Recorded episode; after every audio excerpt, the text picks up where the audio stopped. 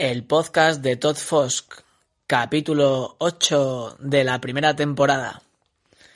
Ya queda, esta es la recta final, ya queda menos.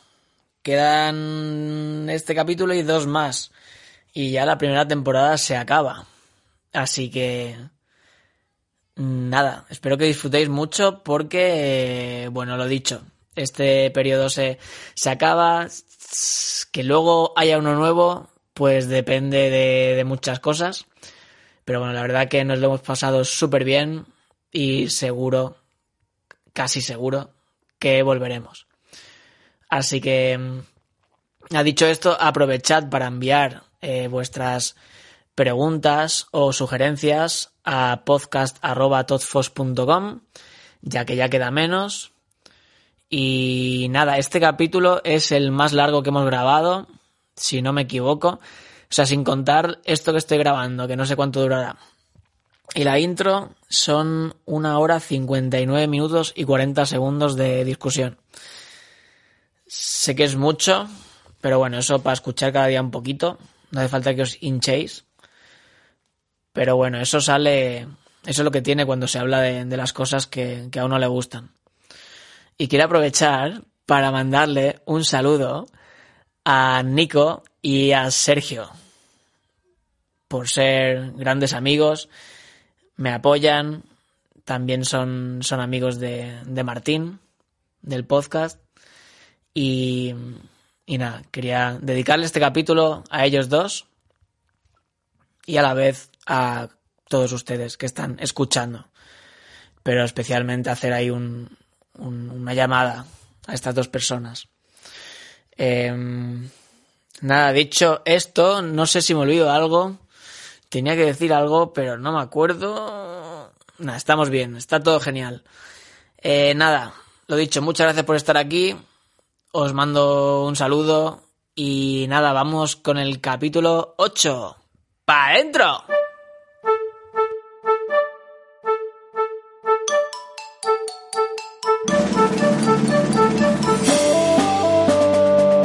Esta es la quinta vez que intento grabar esto. En este podcast no hay ningún tipo de guion. Tan solo mis dos grandes amigos, Armando y Martín, y mucha filosofía musical. Bueno, buenas tardes Armando y Martín. Estamos en el capítulo 8 del podcast de Todd Fosk, aunque le podría llamar el podcast de El equipo Todd Fosk porque sin vosotros no, hay manera. Entonces, ¿cómo estáis? Bien. Eh, os estoy viendo, ¿eh? No me la liéis. Hoy, tenemos las cámaras puestas. Hoy no hay trucos ni... Hoy no puedo estar hablando y escribiendo a la vez, ¿no? No, solo yo. Ni, ni, masturbarme mientras que Sí, a veces, a veces escucho ruiditos. y, no, y no sabes, ¿eh? A veces escucho ruiditos, lo que estoy hablando y uno se va a mear y, vuelve después. Hoy, hoy no se puede. Hoy es. Bueno, eh, nada, contadme cómo estáis. Siempre digo Armando y Martín en el mismo orden. Hoy voy a decir Martín y Armando, porque la temporada se está acabando, entonces quiero empezar. Eh, quiero empezar aquí a romper las reglas para llegar a, nuevos horizontes. ¿Qué os parece? Espléndido. Genial. Eh, la verdad que me despista un poco ver a la cámara porque Armando lo veo concentrado, pero Martín, tú antes estabas mirando a otro sitio, ahora estás mirando como recto. ¿Qué hay por ahí? Estoy mirando cómo graba, boludo. Ah, estás mirando que, que, tú salgas bien y todo eso, ¿no? claro. exacto. No, te... lo que he hecho yo? He cogido, he cogido la imagen de Martín, porque es que me desconcentro mucho mirándome. Entonces he cogido la imagen de Martín y me la he puesto así en grande y la mía la he puesto pequeño. ¿Y, la mía, Armando, cabrón? Es como mirar un cuadro así de un santo. Sí, es, es menos, o sea, me... Disturb. Me sale en inglés. Mira el tío que Me molesta menos. Te, te, disturba, menos. Ahora estoy totalmente dedicado a vos. Bueno, esto parece ya un cachondeo, esto, esto no es serio, hay que empezar aquí ya temario. Eh, podcast que en el que hablamos de música, eh, como ya sabéis, todos los que nos siguen y los que no nos siguen, pues bueno, tratamos de filosofar sobre todos los temas que se nos van ocurriendo, improvisando. Pero bueno, empezamos como siempre sabiendo qué tal vuestro día, qué tal vuestra semana. Martín, ¿qué tal todo? Te veo ahí muy iluminado. Parece que hace buen tiempo. No, en, en, realidad se caga lloviendo, pero hay, hay buena luminosidad acá en, en, la, en la habitación en la que estoy. Pero no, está lloviendo, hace frío, está feo acá, pero ya en teoría en la semana va a estar mejorando. Todavía en la semana tranqui, practicando. Ah, no sé, decime.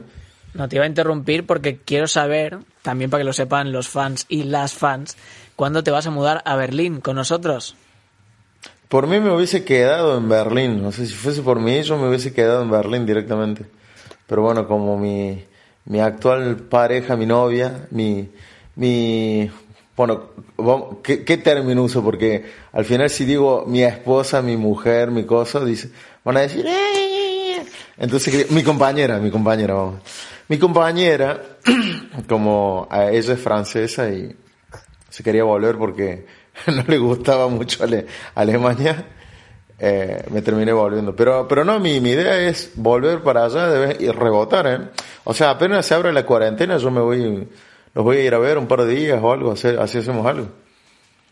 O mi idea es, o sea, además, haber vivido en, en Berlín me ayudó mucho a abrir la cabeza en el tema, eh, de, tema artístico. Hay mucho, hay mucha cosa dando vuelta por Berlín que te, te abre un montón la cabeza. Además, es como que ahí sale el sol para todo el mundo. Cualquiera, eh, me refiero comparándolo, por ejemplo, de donde yo vengo, de Argentina, es mucho más abierto a, a una posibilidad artística o hay más oportunidades o hay o se abren muchas más puertas que si vos quisieras hacer lo mismo tal vez en Argentina.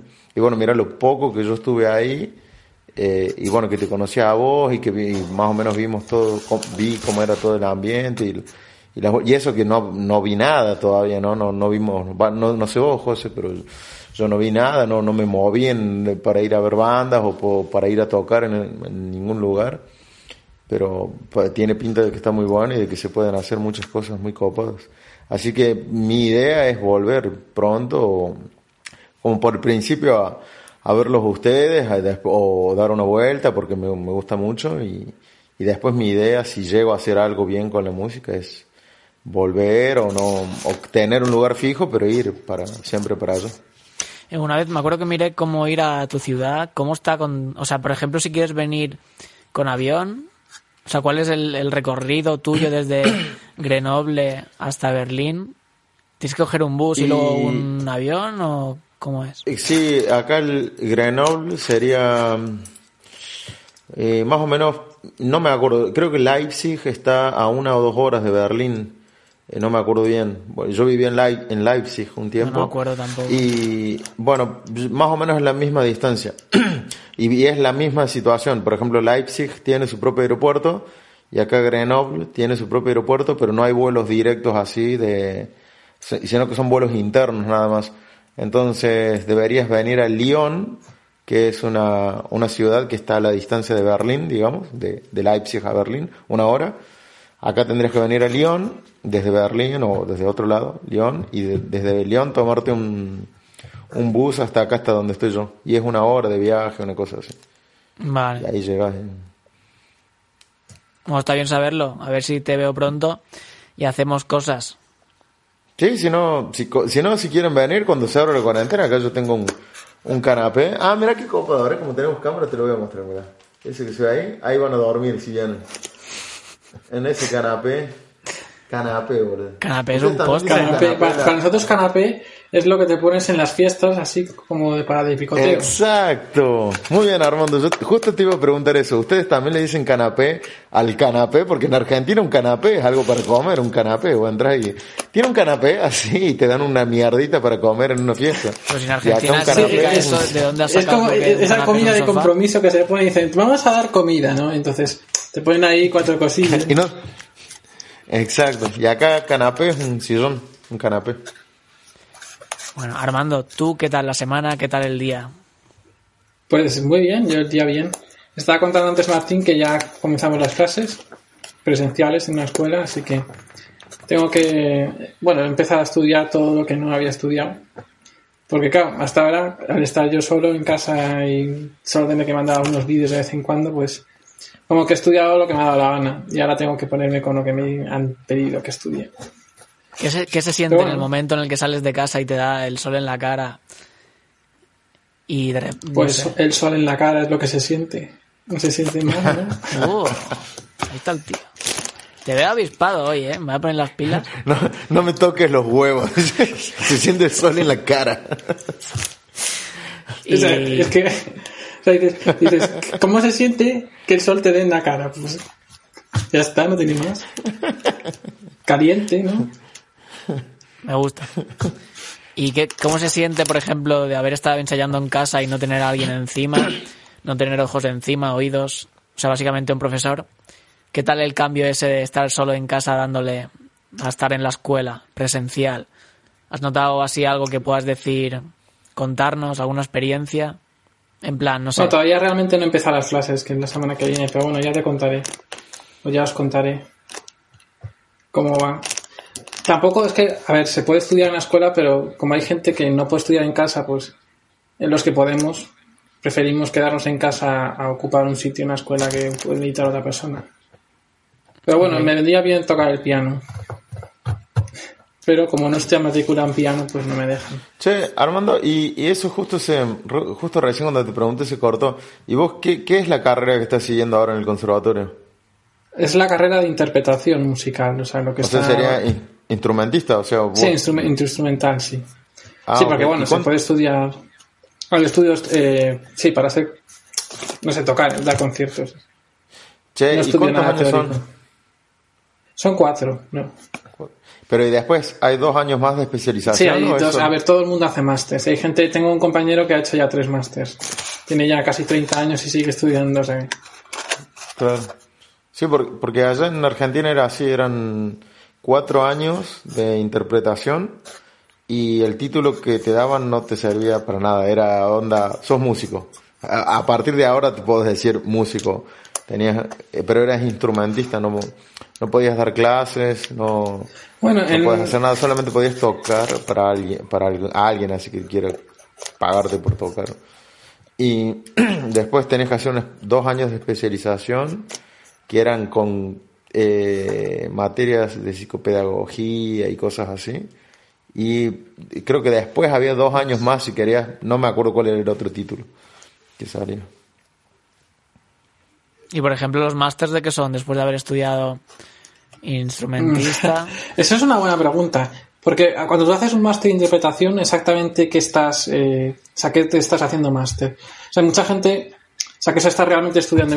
es muy, bastante genérico, o sea, que no hay un, como un título que puedas decir, esto es un máster y vas a estudiar X cosas, sino que dices, no, estoy estudiando un máster. Y luego la realidad es que, bueno, pues eso. No hay mucha diferencia entre un máster y otro. No sé si se me entiende bien. Sí, que no se llama máster de algo, en plan máster para... Eh, no sé. No, que tú, tienes, tú estudias un máster, ¿no? y los másters, teóricamente, te especializas en una cosa muy concreta, ¿no? Vas a estudiar... Eso es lo que la gente conoce como máster. Eso es lo que la gente conoce como máster, pero en la música, eh, el máster se ha transformado también porque es que no puede ser otra cosa. En, es una cosa genérica, o sea, tú sigues estudiando la interpretación, pero no tienes como un plan definido de lo que vayas a hacer. Sino que es claro, o sea, como que no es una especialización en particular, sino que si ahí estás estudiando, desarrollando los mismos, los conocimientos, profundizando, digamos. Sí, profundizando los conocimientos, pero no eh, que estés organizado de una manera muy... No es clasificatorio. Además, clasificar la música tampoco estoy de acuerdo. Sí es cierto que si estudias eh, musicología o estudias eh, enseñanza, ¿no? Pues es diferente. Pero en este caso, que es que es la interpretación, ¿cómo vas tú a clasificar eso? ¿sabes? Puedes, puedes hacer un, se hacen cursos de interpretación de música barroca, pero eso es una asignatura, no es una especialización. Hay una carrera de música antigua, pero se estudia muchas más cosas, no solo interpretación. ¿Y bien? ¿Y bien? ¿Respondió Armando a tu pregunta, Martín? Sí, sí, no, es que no sabía porque quería ver si eran más o menos parecidos los, los programas o si en Argentina éramos los únicos indios todavía, así que... Porque en Argentina el conservatorio yo creo que lleva 25 años, no, que un ciclo atrasado, O sea, eh, y, el otro día estaba viendo con Jessica la, la película esta de eh, With, Splash, ¿viste la del chabón, del baterista? Sí. Eh, qué, qué fantasiosa esa película, chabón, o sea, está bien, me, me, gustó porque era de música, pero me parecía tan fantasiosa al extremo así hollywoodense de de ay que el tipo sangra tocando la batería, chabón, o sea, ¿qué onda, amigo? te digo, nunca nadie en la vida. Sí, sí, sí. Hablemos de esa peli un, segundo porque para mí me parece muy interesante. Di, Armando, perdón. No, no, iba a decir que me acuerdo que cuando estaba en segundo era eso, en tercero, que leí un libro también de eso, de, música, y la primera página te contaba, pues, una violinista que se hacía sangre con los de, o sea, estaba tocando pichicatos o lo que sea y se hacía sangre. Y claro, te lo escribía de una manera tan visceral que, yo digo, ¿pero qué es esto? O sea, ¿esto es un libro de música o es Igual hay, también hay una anécdota de George Harrison que, que empieza y dice, sí, porque a George Harrison para tocar la guitarra le costó sangre, sudor y lágrimas. Y sangre literalmente, porque de tanto tocar le salía sangre. ah, culeo, yo me he pasado días enteros tocando y nunca en la vida. O no sé, tenía un problema en la piel que se le cortaba y le salía sangre, pero... Ah, y, si, si digamos, bueno, vamos a ser generosos y vamos a decir que se cortó el dedo, ¿cuánto te va a salir de sangre de acá? Es el mismo pinchazo que te hacen para sacarte una gotita de sangre. Nada más, no te vas a desangrar la mano. O sea. Y, y, bueno, y, bueno, ¿viste la, ¿vos la viste, José, la película? Sí, a ver, la experiencia con esta peli eh, creo que es muy interesante para mí porque la primera vez que la vi, literalmente la odié. Y las últimas veces que la he visto, pues luego la vi varias veces. Eh, la peli me encanta la primera vez la odié por el tema este, de la exageración, de la sangre. Y creo que es porque, o sea, es como que antes, antes de ver la peli la primera vez yo estaba diciendo, obviamente, si es de un batería, seguramente es una persona egoísta, loca, que quiere tocar más rápido que nadie y se hace sangre. Y justamente me salió eso. Entonces como que yo veía los clichés y, y decía, esto es lo típico, esto justamente es lo que no hay que enseñarle a la gente. Aunque creo que la realidad es peor, pasa que no hay sangre. Mm. y. Pero cuando la empecé a ver más veces, empecé a ver cosas del lenguaje cinematográfico de la peli, de cómo se expresa algunas cosas que me parecieron muy, muy interesantes. Y luego es como que la parte de sangre y eso ya eh, no le doy bola, sino el mm. significado de muchas cosas. Me parece espléndido. O sea, estaría hablando de escenas, de lo que yo pienso en cada escena, porque me monta una película mental de algunas cosas y significados y me parece, no sé, hay un montón de cosas que son súper interesantes. Aparte del impacto este principal de el tío se hace sangre, el tío se hace bueno, o, cuando mete la mano en hielo, chabón, o sea, nunca nadie en la vida va, va a estar, o sea, ¿para qué hacemos calentamiento antes de tocar un instrumento, culea? No, hacemos calentamiento para meter una mano en hielo, o sea, si justamente cuando calentamiento, buscar calentar los músculos, tener flexibilidad, y el chabón está tocando para tocar más rápido, mete la mano en hielo, así, es totalmente hollywoodesco, así. Bueno, en fin, no me acuerdo de... Es ah, creo que hay muchas cosas, tío, que... No sé, es como que piensa que la peli, todo el rato, el protagonista sale. No hay ninguna historia paralela. Y por algún, o sea, en algún momento puedes pensar que lo que está saliendo de la sangre y eso no está ocurriendo de verdad, sino está en la mente de la persona, que como que todo ese daño físico es el daño que se está creando la persona psicológicamente por no ser lo bueno que se cree que, tiene que ser. No, pero pues, por eso, pará, ya, ya, ya profundizamos. Ahora te vuelvo por qué me acordaba de la película. Porque me acuerdo que veía la película y bueno, el chabón, viste que él cuenta que está ahí porque es uno de los mejores conservatorios y bueno, que le costó llegar, bla, bla, bla. Y en, y en el conservatorio estudian jazz. Y en Argentina vos anda un conservatorio, bueno, por lo menos en donde yo vivo, ¿no? En Córdoba, y, los, y la gente que conozco de conservatorios de, de, por ejemplo, en Tucumán, o donde yo también viví, o después no sé, no sé cómo será en Buenos Aires, ¿no? Pero en el conservatorio es, eh, el fuego está prohibido, una onda así, es como eh, viven en la época medieval, eh, es no, eso, esa música no, esa música no, no se toca acá. bueno, yo siempre les cuento de, mi, de una profesora que tenía que estar re loca, que, que para ella toda la otra música era una mierda, era, todo, era clásico o nada. Y todo lo otro es una mierda, una falta de respeto a la música, bla, bla, bla. Y una vez me acuerdo estábamos esperando en un pasillo y estaban, estaban tocando pelotudeces ahí afuera y salió a los gritos diciendo que, que, que cómo, cómo osaban tocar esa música en los pasillos del conservatorio. Así, y vos decís, Julia, o sea, ni, ni, que fuera Inquisición. No, pero tal cual, ¿eh? O sea, es, parece, parece eso, tío. Entonces, eh, una devoción por el Jessica, mira, el, conservatorio, como en Córdoba, en la película, viste que bueno, en el conservatorio están estudiando jazz. Y ah, una vez me acuerdo, vi con ella un video, pero no me acuerdo de qué país. Bueno, era justo de Españoles por el Mundo, el programa ese que, tienen ahí en España, que, españoles viviendo en otras partes del mundo. Y había un tipo, y no me acuerdo si era en Austria o en Alemania, lo, lo vi hace muchísimo con ella y, el tipo estaba estudiando música en un conservatorio y bueno, los lleva ahí con las cámaras, todo. Y en un momento entran en una, en, en las salas que, que hay para practicar cada uno, donde tienen la clase. Y había un tipo tocando la guitarra y estaba tocando flamenco. Y, y cuando entran, creían que era español porque estaba tocando flamenco. Y no, el tipo era, no me acuerdo si era austríaco o alemán. Dice, no, yo, no, yo aprendo flamenco. Y yo, y yo la miraba a Jessica y yo le digo, vos llegás, querés aprender flamenco en Argentina, te quiebran un dedo, boludo. Así te dice, listo, no te vas de acá y te llevas esa cicatriz porque es, prohibido. O sea, ¿Qué, ¿Qué, te imponen en Argentina? Que no me quedó claro. ¿El jazz te imponen? No, la música clásica y el folclore argentino. O sea, a lo sumo, eh, o sea, a lo sumo te hacen tocar un poco de folclore argentino pero después es todo, todo música clásica. Y por ahí alguna cosa que consideren de artistas, es mucho, es muy nacional, muy nacionalista, así muy de decir, pero es, pero es estúpido, porque como te digo, es muy nacionalista, pero la prioridad es la música clásica. Y vos decís, ah, claro, sí, de los como grandes compositores argentinos clásicos. Entonces es muy estúpido. Y, es que compositores de guitarra clásicos tampoco hay así muchos, ¿no? Me viene a la mente ahora eh, Tarrega, este Fernando Sor también, pero ese es anterior. Es tipo así como clásico Mozart. ¿Quién más? Agustín, no, me acuerdo el apellido. Agustín Barrio, me parece que se llama.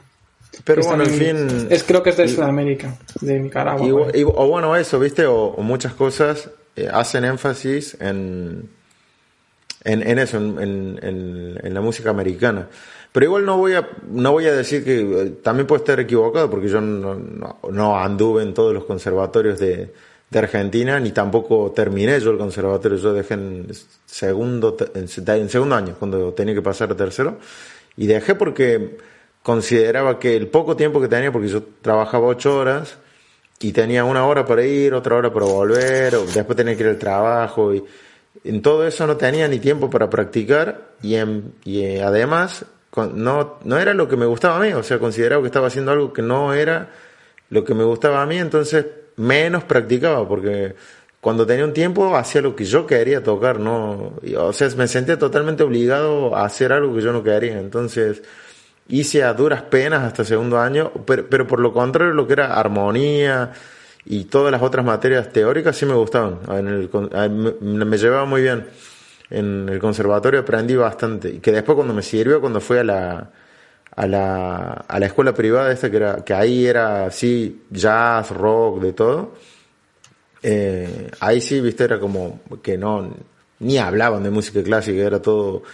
Eh, era, o sea, el libro, el, ¿cómo se dice? El, cuaderno que tenían de maestros era el Real Book y y con, de ahí sacaban todo, o sea, todo. ¿Conocen el Real Book? Es el libro de, de, todos los estándares de jazz. Me hablaste de eso en, en, un capítulo, me acuerdo. Y usaban eso, así, era... Lo, pero, pero, sin embargo, había otra cosa que, que me molestó de esa escuela, por ejemplo, que también estaba orientada al jazz, eh, totalmente al jazz, pero eh, no había profesores que, que vos puedas, por ejemplo, yo yo quería ir al, extremo, así, quería aprender a tocar heavy metal, pero no, porque me gustara el heavy metal y que soy, no, yo escucho heavy metal, no, no, a mí me gusta toda la música y me gusta hacer de todo un poco, y yo considero que el que puede tocar técnicas de heavy metal puede abarcar distintos estilos. Además, es lo que yo trato de hacer, es eh, estudiar el instrumento completamente y conocerlo por todo y ver por todos lados qué sonido le puedes sacar, todas las técnicas que se pueden usar. Por eso me gusta hacer slab, eh, string skipping, sweep picking y todas esas mierdas. Y en, en esa escuela de jazz me pasó eso, que yo veía que había unos profesores que tocaban bien jazz, pero tocaban bien eh, acompañamientos, ¿entendés? O sea, guitarras de funk, y, vos decías, bueno, pero yo quiero un profesor donde que, que, que, a mí me, o sea, más allá de lo que teórico, que me enseñe estas técnicas y, el tipo no lo sabía. Y vos decías, bueno, pero si no me lo sabe enseñar él, ¿a dónde lo voy a ver? Te estoy pagando, porque era privada y era carísimo esa escuela, eso me acuerdo. Y, y yo decía, si no me lo enseña él, ¿a dónde lo voy a aprender si no lo sabe este tipo? Y también me pasó de encontrarme con tipos que eran que tenían un, un renombre y todos no, sí que es buen profesor, buen profesor y conmigo no sirvieron, no yo las clases que tuve con ellos a mí no me transmitían absolutamente nada, era un vacío existencial, era, yo sentía que perdí el tiempo. Y bueno, y por contra, esa escuela también la terminé dejando y después en la búsqueda así en Córdoba, eh, conocí a un chico, un guitarrista que daba clases que Salvatore Capelli, le, mando un saludo grande. Y, bueno, fue él que había estudiado con el que es actualmente mi profesor, que Cristian Vidal, y él había estudiado con él en Buenos Aires, en una escuela privada que se llamaba IMT, creo, Instituto Musical Técnico, algo así, que era la sede de la Berkeley en Argentina, porque antes en Argentina había una sede de la Berkeley, y después cerró, después de la crisis, y bueno, y ese instituto quedó en el mismo edificio, siguieron dando clases de música, pero cambiaron el nombre. Entonces era como decir, yo voy a donde era la ex Berkeley. Y, y bueno, el tipo, este, el chico este que vivía en Córdoba era alumno de, de, de mi profesor actual. Y un día yo en Facebook puse un anuncio, algo así, buscando en un grupo de, de guitarristas. Y eso me causaba indignación en Córdoba, que todo el mundo es profesor de guitarra, todo el mundo, ¿me entendés? O sea, todo el mundo, mañana te compré una guitarra y sos profesor de, guitarra ahora. Si tienen la cara de acero, chabón, de, de, hierro, y te, y te dicen, te voy a dar, te voy a dar clase de guitarra, amigo, sí, sí. Entonces, cuando vos pedías un profesor de guitarra, llegaban 800.000 notificaciones. Entonces yo les había hecho un test a todos. ¿Sabes si soy picking? ¿Sabes hacer esto? ¿Sabes hacer esto? ¿Sabes esto? Listo, no me interesa. No me interesa. Yo quiero aprender esto, no quiero que me enseñen algo que, que ya sé y que me den vueltas. Y bueno, y en eso apareció este, este chico, porque me vio que yo discutía con todos en los comentarios y me mandó un mensaje y me dice, che, ¿qué, qué necesitas vos? Esto, esto, esto. Me dice, bueno, venía a mi casa, ta, ta, ta. Y fui a la casa y para que, y ahí yo cuando lo, cuando estuve en las clases con él, el tipo fue el, fue lo más así fue una conexión que yo sentí que dijo esto era lo que estaba buscando. Y encima era gracioso porque en esa época un profesor te cobraba una cosa como no me acuerdo pero como 200 pesos que en esa época era bastante plata 200 pesos. Y él me cobraba 100 pesos nada más o sea me decía no, dame 100 pesos. Y, y encima a veces nos ponemos a hablar, nos ponemos a tocar y, y ni me cobraba. Me, yo llegaba a mi casa y le decía, uy, boludo, me olvidé de pagarte. Oh, bueno, deja, no me dé. O sea, lo hacía totalmente por enseñarme, porque decía que él, a eso le servía también dar clases y, y, para mantenerse fresco. Y bueno, él fue el que me, el que me enseñó las cosas que yo quería aprender. Y bueno, después tuve otros profesores muy copados en lo que es armonía que José, José Rivera, Santos, no, José Rivera de, de Córdoba también, que le mando un abrazo enorme, que él fue, él fue el que me abrió la cabeza así en lo que es armonía, en todo lo que es eh, teoría. Y bueno, y ahora mi profesor actual, que, que es el otro loco que me terminó de enseñar todo. Pero eso es lo que pasaba en, ves por ejemplo, me refiero que una persona que no, él sí tenía, el chico este Salvatore, el primero que me enseñó las cosas, sí tenía un título, todo, pero no tenía esa trayectoria como le hacían a los otros que estaban en una escuela privada y que eran como, para mí, ¿no? Para mí es mi opinión personal y cada uno después lo tendré que probar, pero eran como una, mucho humo así, en una, como estaban en un altar y era solamente la fama de, de, decir que trabajaban en esa escuela o, y no para mí a mí no me transmitieron nada o no me supieron enseñar. O, yo siempre digo que, que yo fui, era yo el problema también no porque si dejé dos escuelas y el conservatorio es porque no me sabía arreglar. Pero bueno eh, volviendo al ejemplo sí perdón. No no iba a decir algo sobre que estabas contando de las escuelas privadas y todo que en Madrid por ejemplo el caso de Madrid normalmente las escuelas públicas, o sea, los conservatorios tienen más nivel que las escuelas privadas. Las escuelas privadas es para gente que muchas veces no ha podido entrar en el conservatorio y quiere estudiar música, ¿sabes? Entonces, hacen pues pagando, pues voy a... Cada el conservatorio la matrícula es mucho más barata. Aunque luego sí es cierto que, por ejemplo, el Reina Sofía es una escuela privada, ¿no? Y es probablemente la mejor escuela, pero que también normalmente los conservatorios tienen más nivel. Bueno, y, a eso voy que, viste José, que vos decís que la película, bueno, es una mierda, pero dentro de todo tienes, bueno, no, vos nos decías que era una mierda, yo decía que era una mierda. Es que yo pasé de, odiarla mucho a que me gustara mucho, o sea, es muy interesante, o sea, realmente es así como lo has dicho, en plan, eh, un mind, o sea, un, un cambio de mente de de odiarla, no, pero de tal cual gustarme, no sé, muy muy extraño, nunca me ha pasado, ¿eh? no, no, pero tal cual, o sea, yo hay cosas que sí me gustan porque es una realidad lo que muestra y hay otras cosas que me parecen totalmente exageradas, pero bueno, lo acepto porque es un es vender una película, o sea, es vender una si no lo exageran, no, no supongo que solamente lo entendería alguien o alguien que se, que entienda el mundo de la música, o sea, lo vas a entender vos, yo eh, claro, pero la gente normal pues, le gusta ver un poco pues la sangre, la movida. Claro, entonces la, la, la muchachada le quiere ver eso, quiere ver sangre, quiere, entonces hay que venderle el producto. Pero hay una realidad en lo que es el tema de la de, de las escuelas que, bueno, haciendo un, un ¿cómo se dice?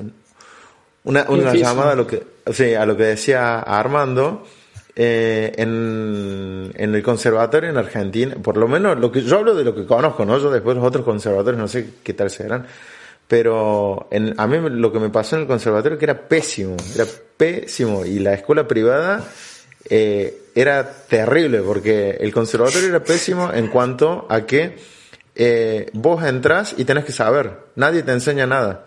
O sea, vos llegás al conservatorio y no es que vos decís, hola, vengo a aprender, te, daban una partitura así en la cara y te decían, toca eso. Y, por ejemplo, en lo que es guitarra, eh, yo los entiendo, pasa que hay mucha gente que, supongamos, vos mañana te compró una guitarra y ¿qué, qué dirías? Ah, yo tengo que ir al conservatorio a aprender a tocarla. Y no sabes si ese proyecto va a durar dos meses o dos, dos semanas hasta que veas que no, no querés tocar la guitarra y la tires a la mierda.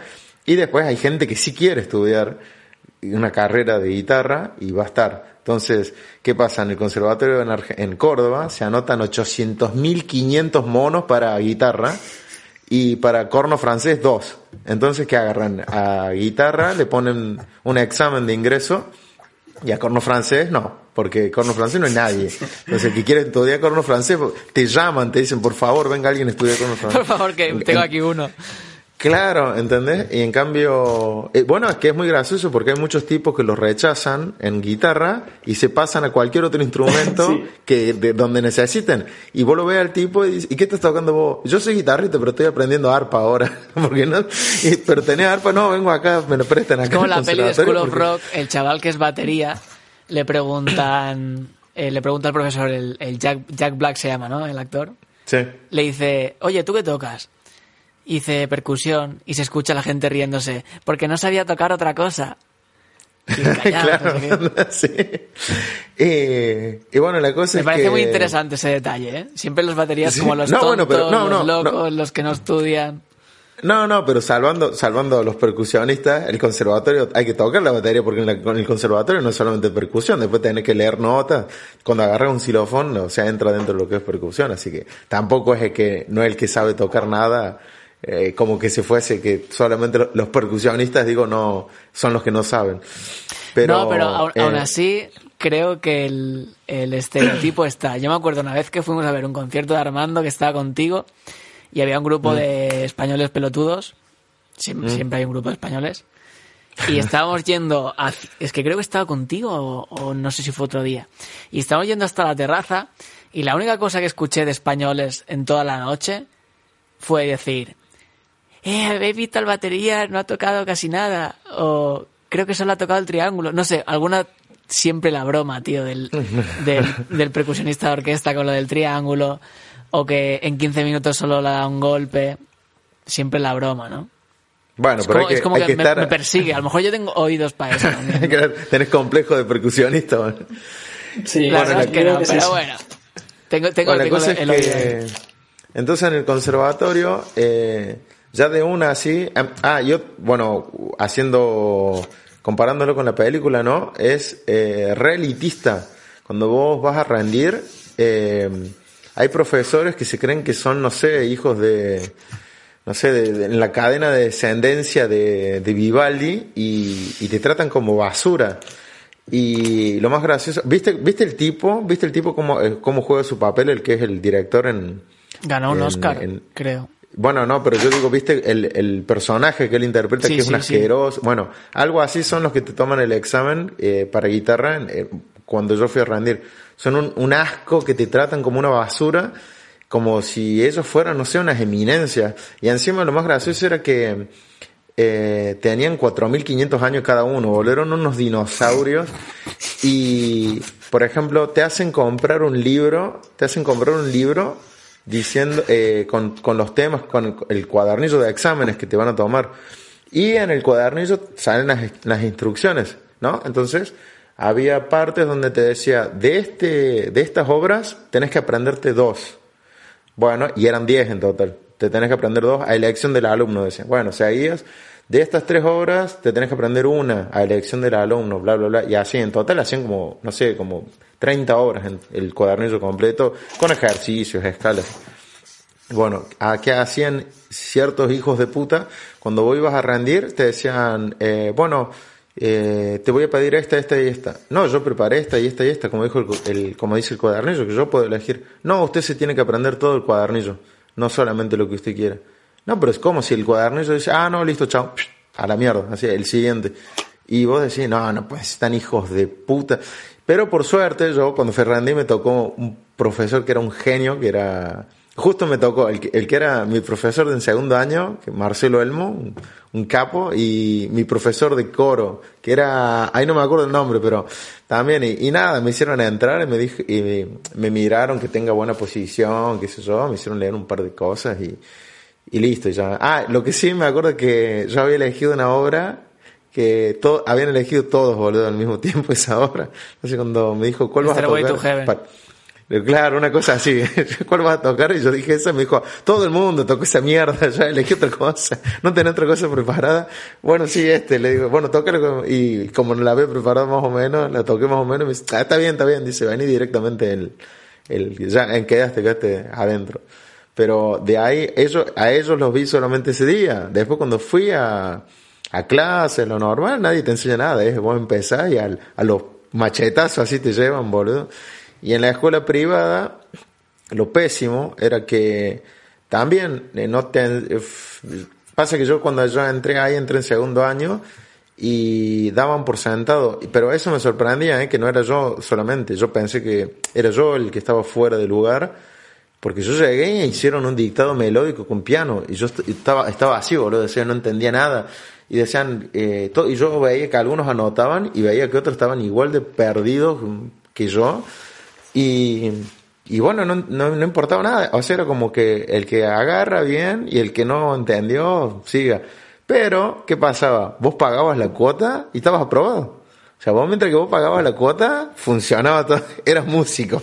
Ahora vos te atrasabas en una cuota y ya, lo mismo lo- los profesores, que ellos no tenían nada que ver con la administración, te decían, che, eh, estoy viendo, vas a venir a clases la semana que viene, sí, estoy viendo que estás debiendo una, una cuota acá.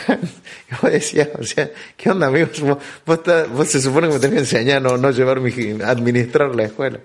Pero bueno, era, era, era un desastre en ese sentido. Pero bueno, en comparación al- a la película, que era lo que decíamos, me, me causaba gracia porque hay ciertas cosas, como vos decís, que sí, el estrés que, que tiene el chabón de tocar, yo cada vez que iba, yo, yo- porque yo soy un homo sapiens, ¿no? Pero cuando iba al conservatorio y no había, había preparado las cosas medias y sabiendo que mi profesor era una, era una, nazi, como me trataba, eh, yo tenía unos nervios que no eh, y tenía y me transpiraba entero y sentía la presión de que estaba de que me encima yo sentía que me odiaba porque y la pasaba muy mal la pasaba no o sea no disfrutaba y al final fue eso lo que puse en la balanza dije que no estoy estudiando porque es algo que me gusta y, y al final me siento estresado y siento que el poco tiempo que tengo lo pongo en algo que no me, donde no me siento bien y se supone que esto tendría que ser que me hace sentir contento y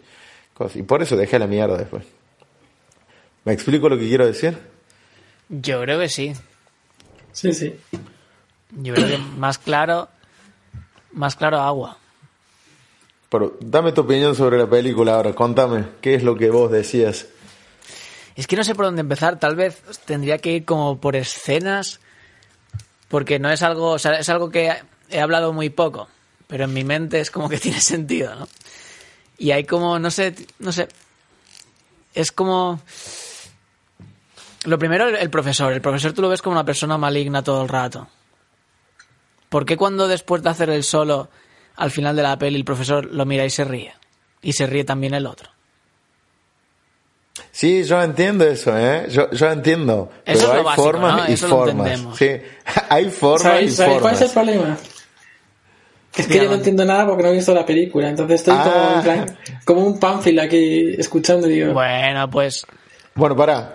No, para Cerramos el podcast que Armando vea la película. No, no, que va, no, no, lo, digo por, porque lo mismo me pasa a mí, le pasa al oyente y vamos a estar ahí buscando ahí bueno, mira, Armando. Yo ahora cuando termine el podcast me la voy a ver. Tienes que decirme el título. Pero, bueno, pero mira, más o menos, no te voy a contar la película, pero te pongo en situación. Es un tipo, un, un, pibe que se va a estudiar a un conservatorio. Entonces, toca la, toca la batería, es percusionista. Entonces, en el conservatorio hay como un director que es reconocido, eh, como que es muy, es muy copado el tipo, un, gran músico de jazz. Y el, el tipo este quiere llegar a, a su orquesta. Entonces, bueno, por las casualidades, así, de un día lo va ensayando y lo, cita a su orquesta. Y bueno, desde ese día es un calvario porque el tipo es extremadamente exigente, el, director, eh, pero exigente al, al, al, ¿cómo se dice? Al nivel de que los insulta, los trata mal, les tira con las cosas, los trata, los trata como mierda. Y bueno, y así se va llevando la película porque el, el, el tipo, el, el chico, el baterista, comienza a sentir la presión de que, de que no le salen las cosas bien y, y el tipo, o sea, encima lo trata mal, diciéndole, no, no, no, no es mi tiempo, no, estás tocando cualquier cosa y lo insulta, bla, bla, bla, y pasa el tiempo. La cosa es que el tipo se termina obsesionando con, con el instrumento por querer llegar a complacer al, al, al director, al, a su profesor, digamos. Y en un momento se, se va toda la mierda porque el tipo ya comienza con una depresión y así. Después la vas a ir viendo la película. Al final, eh, hay, hay como una situación. No, no, no, te voy a contar el final. No, no, no te voy a contar el final, pero hay como una situación en la que, que lo que quiere decir José es que como que al final es como que vos terminas pensando que el tipo hacía todo eso para darle una mano al otro, digamos, para sacarlo mejor. Para, digamos, era, total, era así de exigente, pero solamente para, eh, o sea, no lo hacía de malo, sino que era su manera de querer sacar lo mejor del otro, de, pero por eso es lo que le decía José, hay formas y formas, y hay formas que son dañinas, dañinas, o sea, vos podés agarrar a un niño y cagar los palos a cachetazo y decirle, ¿cuánto es dos por dos? Cinco, y, y cagar los palos hasta que diga dos, y lo aprenda por miedo y de memoria, y después hay otras maneras de enseñarle a alguien que sea didáctico, divertido y que, que, no termine traumatizado. Mira, una anécdota graciosa a todo eso. Mi hermano cuando era chico, cuando era chico, yo tenía como ocho años más o menos, y él seguía diciendo que tenía eh, cinco, creo, una cosa así. Entonces vos siempre le, le preguntabas a mi hermano, ¿cuántos años tenés? Te decías cinco. Y le decía, no, Lucas, ya tenés ocho años. Y te decía, ah, bueno, bueno, no me sale, qué sé yo. Y así, Lucas, ¿cuántos años tenés? Lo poníamos a prueba. Y te decía, y contaba, viste, así, eh, cinco. Y no. Y un día mi mamá se enojó y le metió un cagador. Y le decía, le decía, ¿cuántos años tenés? Cinco, ocho, tenés ocho, ocho. Y justo estaba mi tío ahí. dice, listo, Didi, le decían a mi mamá, listo Didi, ahora Luca va a decir que tiene 8, ocho años hasta los 20, más o menos. Va a decir, Luca, ¿cuántos años tenés? 8, ¿qué es esto? 8. Bueno, entonces, la forma que el tipo enseña, que, que le enseña, yo lo veo algo así, ¿ves? Como de una manera que, sí, tal vez vas a sacar lo, lo mejor de vos pero es traumatizante te, y no todo el mundo soporta eso como después Armando va a ver la película pero vos sabés a qué me refiero hay una situación en la película que muestra que justamente no todo el mundo tolera o, es capaz de soportar esa presión o, ese, o esa exigencia a nivel violenta ¿sí? Eh, bueno, Armando, te ves la peli y luego hablamos. Sí, sí, tengo que ver la peli y luego. Creo que hemos hablado demasiado para una persona que no la ha visto. Pues Pero bueno, igual podés hablar. Pero bueno, lo que me has contado de, todo esto me, suena mucho a mí a método ruso. Método mm. el antiguo método que utilizaban los, los de la Unión Soviética para, para sacar músicos, sacar los mejores músicos durante dos generaciones, dos generaciones. Pero a base de, de, vamos, disciplina pura y dura. De mano dura. ¿Alguna vez te ha pasado, Armando, que un profesor o algún tipo de enseñanza general o guideline o, bueno, estando tú estudiando, algo que, que tú has visto que no te interesaba, pero que por haberle puesto esfuerzo, de repente al cabo de, yo que sé, una semana o un mes, de repente te ha empezado a gustar?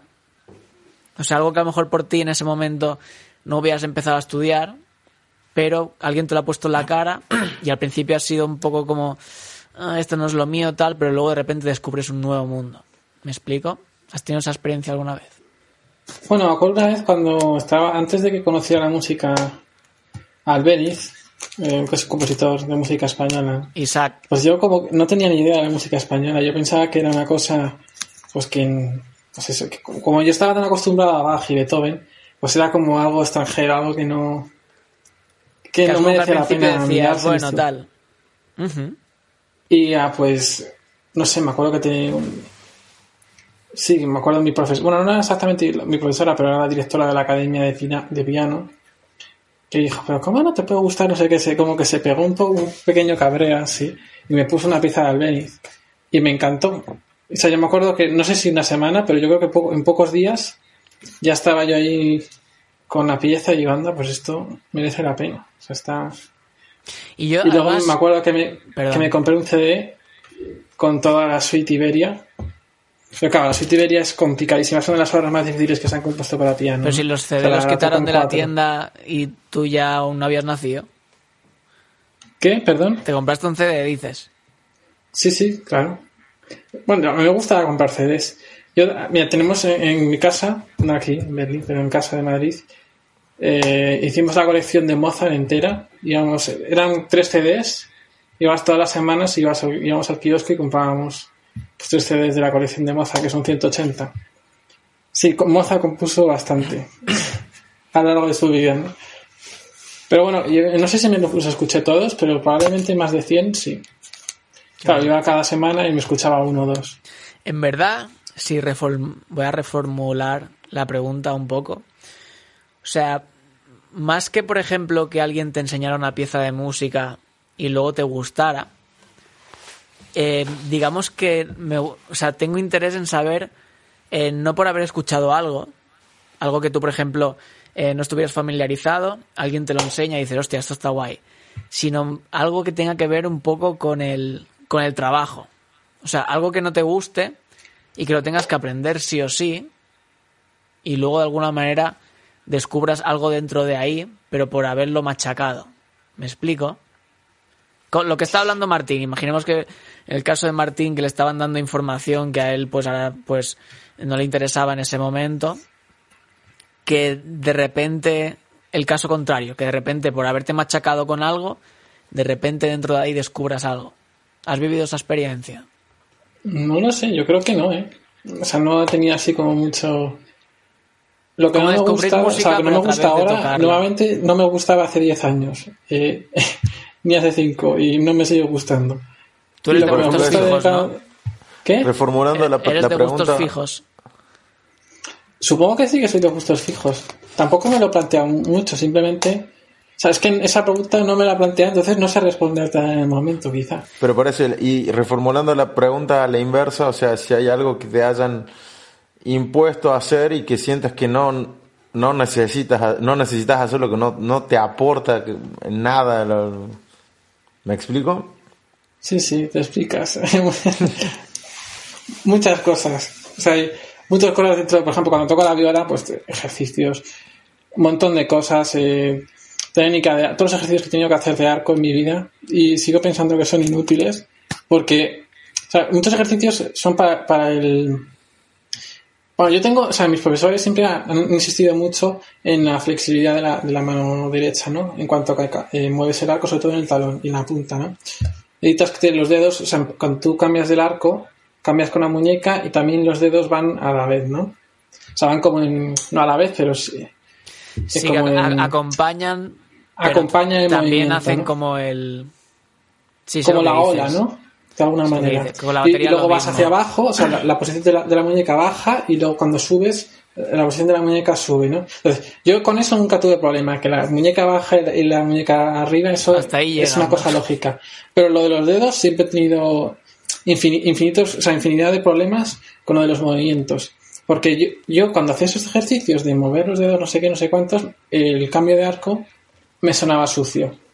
Y cuando lo hacía, cuando dejaba que mi mano lo hiciera solo, y visualmente desde fuera parecía que mi mano se quedaba quieta, o sea que estaba como, digamos, estaba como que como un palo, ¿no? De, como una astilla y sin, sin moverse. El cambio de arcos cuando pasas de subir a bajar o al revés. Sí, claro, se cambia en el talón o en la punta, sí. Y, y nada, desde fuera daba la sensación de que mi mano estaba muy tensa. Pero mi sensación interna es que yo dejaba hacer. Yo simplemente movía la muñeca y dejaba mis dedos que... Pero resulta, hoy perro, me salía ahí un acento alemán. Eh, pero resulta que, no, que era simplemente que... O sea, que yo no estoy hecho para esa técnica. Esa técnica le funciona al 95% de la gente, pero eh, en mí concretamente, pues me funciona más el libre albedrío. Eso me parece súper interesante porque yo, por ejemplo, no iba a decir no soporto, ¿cómo se dice support? No apoyo. Eh, darle caña a alumnos con la técnica. Me explico. Eh, es muy fácil, la batería es muy física. Es muy física, te mueves mucho, ¿no? Tú coges a baterías, a 10 baterías que te gusten y ves la técnica que tienen de pies, de manos y del cuerpo y cada uno tiene una técnica distinta. Entonces, ¿qué carajo? ¿Vas a coger a una persona a ver, hay cosas que son muy, muy básicas, ¿no? Hasta ahí llegamos. Pero es que aún así, tío, hay baterías profesionales ultra pro que la batería la cogen, eh, la batería, las baquetas así mal, que tienen los codos para afuera, codos para adentro, la espalda completamente doblada, la espalda recta, y luego no veas lo que machacan, la de libros que hay, la de profesores, vídeos de YouTube diciendo la técnica para hacer no sé qué, la técnica para hacer no sé cuántos. Y yo estoy contigo, Armando, que no eh, o sea, yo lo que enseño al alumno, porque algo hay que enseñar, ¿no? Que yo creo que es escucharse, escucharse a uno mismo. O sea, no escucharse a uno mismo eh, de grabarte en audio, sino también ver tú físicamente eh, cómo respondes a esa técnica. ¿Me explico? Sí. Sí, pero por ejemplo en, lo que es técnica, yo estoy de acuerdo con lo que decís, pero también yo considero que, por ejemplo, si yo te tengo que enseñar a vos a hacer eh, picking alternado, yo te voy a enseñar la técnica que a mí me, funciona. ¿Cuál es el picking alternado? Cuando haces púa arriba, púa abajo, ¿no? Púa arriba, púa abajo. O sea, lo, lo más fácil. a lo Tarantino.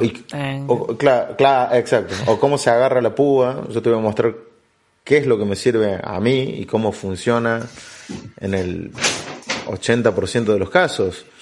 Y después, bueno, vos la vas a agarrar la púa, como, obviamente, yo, ¿por qué te, voy a enseñar? Porque te voy a enseñar que de esta forma que, yo la agarro, eh, es menos incómodo, está, es físicamente posible tocar, porque si vos me venís con la, agarrando la púa así, no sé, con, con los dedos, con los nudillos, y no, no te va a funcionar, maestro. O sea, tratemos en todo caso de hacerlo con esto. Y, y, bueno, esa es la manera correcta y la técnica que se comprueba que funciona. Pero después voy a agarrar la púa como si te cante los huevos. Es más, eh, Marty Friedman, todo el mundo no entiende porque el tipo es un mutante, toca con la, la mano doblada así, con la púa media cruzada, y es totalmente incómodo cómo toca, pero el tipo toca con una velocidad y, hace unos repiqueteos que... es más, uno de los solos de Marty Friedman está catalogado como uno de los mejores de, del heavy metal y, y, vos lo ves al tipo y agarra la púa como un mutante así, dobla toda la mano. Pero bueno, nadie le puede decir nada a él de decirle, eh, estás agarrando mal la púa con todo lo que tiene grabado, todo lo que tiene compuesto. Pero por otro lado, yo considero que sí hace falta aprender de técnica. O sea, para mí la, la, el aprendizaje de un instrumento está dividido en dos partes. En una parte motora, física, como vos decías, en la batería que vos te moves, y una parte de la cabeza, que justo lo que vos vas a hacer físicamente es hacer prácticamente memoria motora, ¿sí? Cuando Memoria muscular. memoria muscular, repetir, repetir y tratar de hacer el menor. Y ahí es donde yo apoyo lo que vos decís. Vas a tener que buscar la, la manera de hacer la menor, el menor esfuerzo posible y donde vos te sientas cómodo.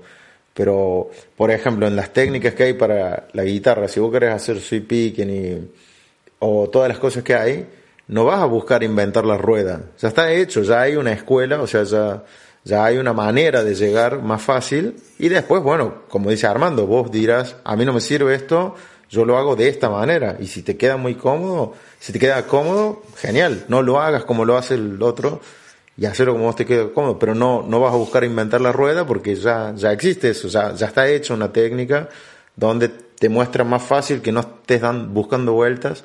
Al sumo vas a tomar esa técnica y la vas a acomodar a tu, Sí, en mi caso yo no, nunca, o sea, no, no digo que la técnica que yo empleo sea la correcta y la otra sea la incorrecta y, viceversa, o sea, porque ya decir que una técnica es correcta me parece... Una técnica puede ser correcta para una persona en concreto, pero... Pero pasar ahí a hacer una regla general de que, eh, una, o sea, que una técnica concreta puede funcionar con todo el mundo, mm, no es cierto. Y y hay muchos problemas de la gente pues que no se adapta a esa, a esa a la corriente general, ¿no? Y dentro de la educación, en la música clásica, que estamos 14 años metidos en un conservatorio, ¿no? Pues hay mucha presión con la gente que no, por decir así, no tiene una técnica estándar, ¿no? O no desarrolla una técnica estándar. Y a veces es una presión innecesaria, porque esa persona puede desarrollarse, pero de otra manera, con, con otros métodos, con, y con más imaginación también, ¿no? Porque la música al final. Mira, así, justo antes de que empecemos con esto de la técnica, justo a eso iba yo con el tema del conservatorio, de, de que, que, era lo que me, me daba bronca de Córdoba y que era lo que yo te quería aclarar, José, que vos le decías a Armando, de que a mí me impusieron cosas que, que yo decía que eran inútiles. Es que en realidad no eran cosas que yo dijera que, que no sirvan o que no o, o, que, o que a mí no me servían. Seguramente servían y seguramente eran muy útiles, pero no era lo que yo quería, no era lo que yo estaba buscando. Tal vez si el Conservatorio de Córdoba tuviese otras asignaturas donde, como te, como te contaba ese video que vi, donde si vos querés estudiar flamenco, podés estudiar flamenco, porque es justamente la música que vos querés hacer, te vas a, te vas a, le vas a dar todo lo que vos tenés, porque es justamente lo que vos querés hacer. Ahora, si vos, como bien dice Armando, querés establecer un estándar de que todos tenemos que salir tocando igual y tocando lo mismo, y me vas a obligar a pasarme cuatro años estudiando clásico, cuando yo no quiero estudiar clásico, yo quiero hacer, por ejemplo, flamenco, quiero hacer flamenco y me vas a, me vas a hacer comer cuatro años eh, haciendo clásico para después darme un título donde diga, listo, ahora sos instrumentista y podés, después del lavado de cerebro que te acabo de hacer, fíjate si querés estudiar otra cosa o querés seguir estudiando eh, música clásica. Entonces, eso es lo que yo iba. No era que lo que me, lo que me daban era como que me imponían algo que no servía. No, claramente, o sea, la música clásica tiene una importancia y tiene, eh, justamente tiene avalado una escuela atrás y una forma que es lo, es lo que conocemos que funcionó.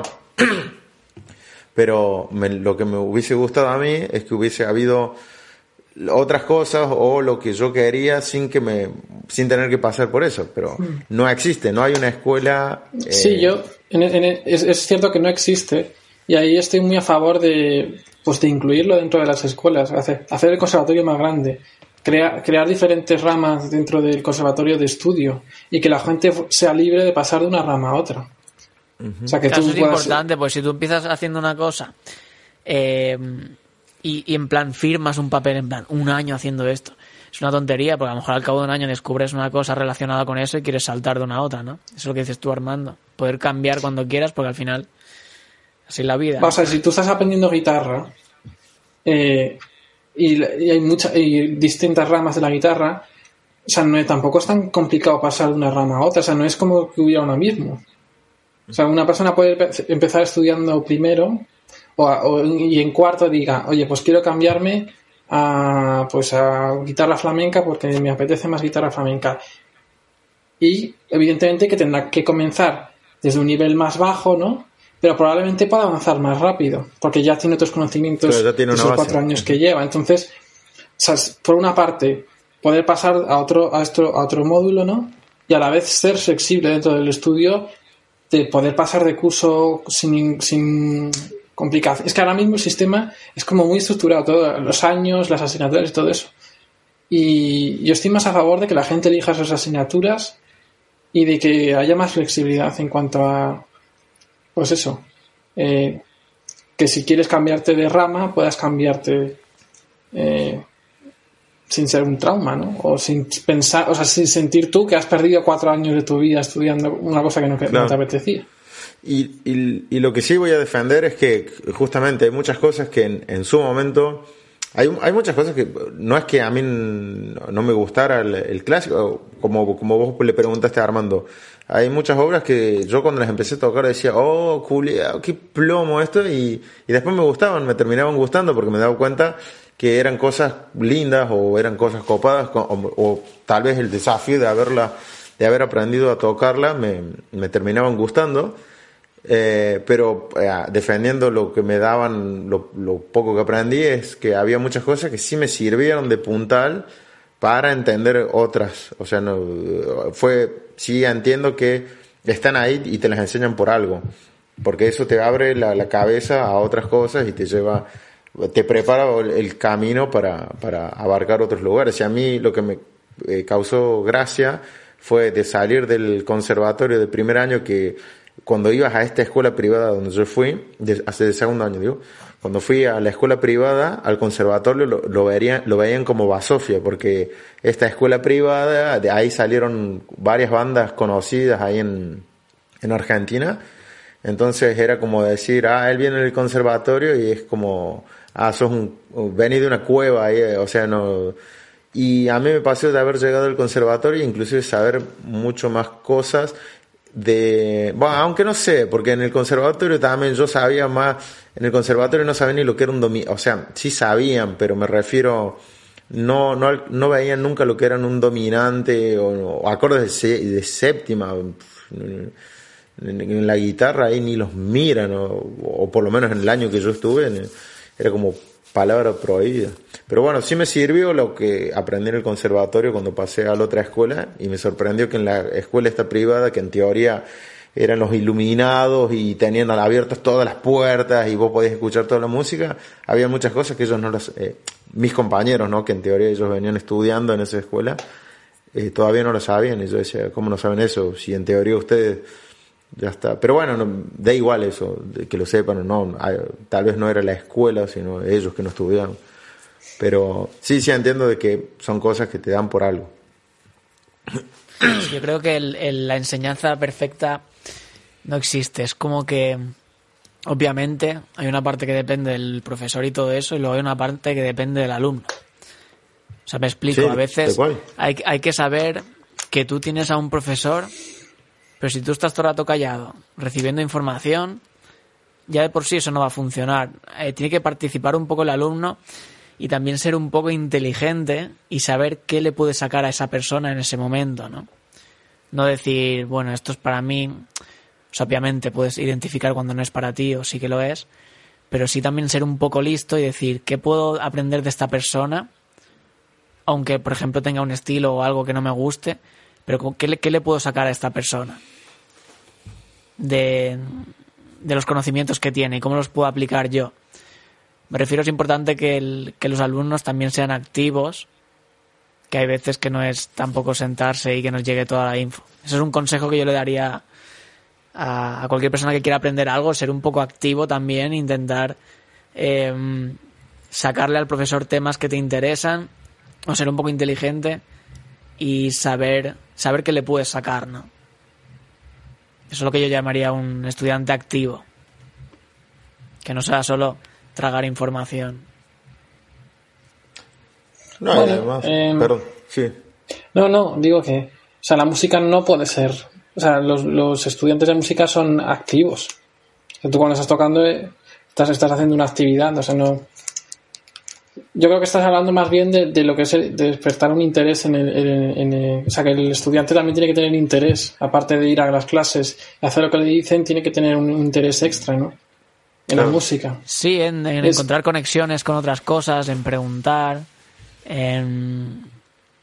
Sí, a ver, en verdad estamos hablando de estudios, que los estudios en teoría es como una manera de poner información de manera ordenada yo en verdad lo que estoy diciendo es un poco como lo contrario, ¿no? Es, ok, eso está ahí, pero investiguemos.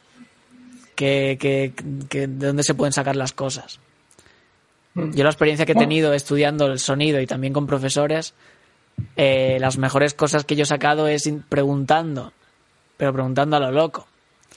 a veces parecía que era como el pesado de clase, lo era literal, pero también podía sacar un montón de información me gusta conectar dos cosas, en plan, me enseñan esto, me enseñan lo otro, y decir que hay en medio, por ejemplo, ¿no? Y a veces eso no está en el plan, en el plan de estudios. Si no es algo que se llega, pues... Em, es lo que tú dices, es interés eh, activo, si se puede, se puede ver de muchas maneras, pero me refiero, creo que nos referimos a lo mismo. Armando, a ti te llevé a Tresor una vez. Sí, ¿Qué tal la experiencia? Porque una persona que, que estudia el instrumento que tú estudias, viniendo de España, igual que yo, que ahí discotecas así no hay. O sea, yo también cuando entré por primera vez fue un shock. Entonces, yo quiero saber cómo, cómo fue esa experiencia. Pues yo te vi disfrutar como nadie. A mí me gustó, o sea, yo me pasé muy bien allí. ¿Qué es Tresor? Tresor es una, discoteca de techno que hay en, que en Berlín, que está en la zona en la zona cerca del río, en la zona este, por Friedrich, ¿cómo se llama? Friedrichstraße. Está al lado ah. del, está al lado de, del, de Sykes, eh, Martín. Claro, al lado del parque, eh, cruzando el puente. Eh, sí. pasa que hay, varios puentes. Está ese puente no, el otro. O sea, en Coperniker, pero más para más para Yo, yo lo suelo identificar porque hay, una especie como de chimenea bastante visible. Es eso, donde hay donde después creo que está la piscina más atrás, atrás de todo ese conjunto de de, de discotecas. sí, ¿no vieron que hay una piscina que está en el lago, flotando en el lago? Hay un lago, por ahí. Centro por ahí. Por ya no me acuerdo de eso. Bueno, es, es donde tocan las bandas también, es donde hay varios galpones. Sí, creo que sí, creo que conozco. A, mí me gustó la primera, o sea, me gustó la estética. Tú entras y parece como una especie de medio cárcel, así. Tiene las rejas y todo. Está, está bien, me gustó. Y luego la música, pues. No sé, yo creo que, que me pasó lo mismo que le pasa a todo el mundo que, que va a Tresos, ¿no? Que te sientes como... Ah. No, aparte de estar... No, no estaba drogado, pero bueno. Te sientes medio drogado, ¿no? Y... Pero es porque es como que hay un... Es hipnótico, ¿sabes? El, la música, que el ambiente que se crea y toda la gente al unísono es como que te hipnotiza y como que de repente eres tú y formas parte también de toda esa como no sé cómo que, o sea, con qué adjetivo ponerlo, pero vamos, yo creo que se me entiende, ¿no? Joder, se me caen las lágrimas, Armando. Qué definición más de puta madre del tecno. Mola. Es tal cual eso, tío, es... Pero bueno, eh, cuéntame más. O sea, ¿qué experiencia, por ejemplo, sentir la música de manera física? Porque tú lo que te está llegando al cuerpo en ese momento no lo oyes, que son como 50 hercios para abajo, que es lo que te hace vibrar el cuerpo como 50 para abajo, yo que sé, 70 para abajo. Es muy interesante, ¿no? Porque eso es algo que no se crea de manera natural, a no ser que te caiga un rayo cerca. Entonces, que, o sea, ¿cómo puedes definir esa, esa, esa, mm, esa experiencia, básicamente. Tú que estás siempre rodeado de instrumentos de acústicos, digamos.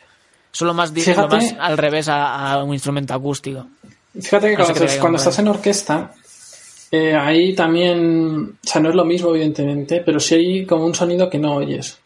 muchas veces, cuando tienes, eh, pues ya te voy a decir, cuatro trompetas, eh, cuatro trombones, más las trompas, la tuba y la percusión a tope, y ves, y ves a la gente, a los, estás, estás en el público, ¿no?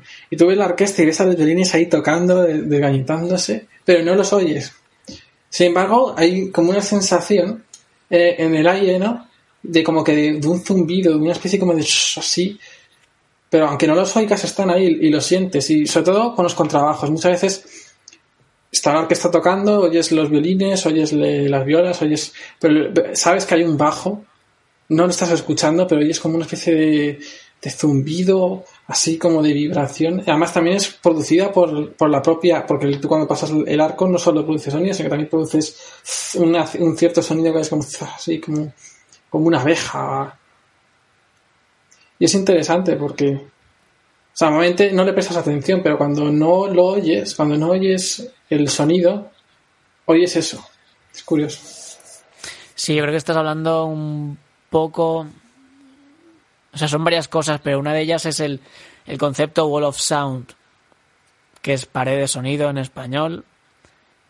Y es cuando, cuando tú tienes todas las frecuencias on fire delante tuya. Y tú no eres consciente de quién está haciendo qué. Pero es lo que tú dices, a ti te quitan los contrabajos y de repente es como, qué aburrimiento, ¿cómo me quita los contrabajos? Es como que mm. es la sensación física, ¿no? Y el concepto Wall of Sound es que cuando todos los instrumentos tocan a la vez, eh, no eres consciente de cuál ocupa qué parte, pero todo el conjunto te hace el pra en la cara, ¿no? Mm. Que eso también pasa un poco con Tresor. En, o sea, en una discoteca tú tienes. Me recuerda, me, recuerda, me recuerda lo mismo, la sensación esa de que no sabes qué es lo que está sucediendo o, no, o que no sientes. perdón, tú sientes como un sonido que, está ahí, pero que no lo oyes. Definitivamente iba drogado. sí, es, es, Y tiene que verlo con, también la sensación física, ¿no? No solo, no solo lo que te entra por el oído, sino lo que te entra por el, resto de los sentidos. Sí, la verdad que visualmente también es, increíble. Yo siempre que voy a Tresor eh, voy delante de todo y miro para atrás. O sea, antes de beberme una cerveza ni nada, o sea, completamente consciente por eso ahí tomé la decisión, ¿no? De que quería dedicarme a hacer música electrónica. Cuando me voy delante, los altavoces delante, y miro para atrás, y escucho música que no tiene voz, y veo a todo el mundo que nadie está hablando entre sí, que todo el mundo está con los ojos cerrados, ensimismado. Esa sensación que tú dices de unidad, sin usar la voz, es algo que me vuelve loco. Y me imagino estar delante de, o sea, ser DJ, ¿no? Hacer música live, que es lo que quiero hacer. Eh, o sea, estar ahí delante y tener esa vista todo el rato, que es ver a todo el mundo loco. Y, joder, es muy interesante. Podría estar hablando demasiado tiempo de eso, así que me voy a callar. Eh, a ver, antes hablábamos de... Hemos mencionado un poco cambiar de un instrumento a otro, que puede ser más fácil para una persona que ya ha tocado algo.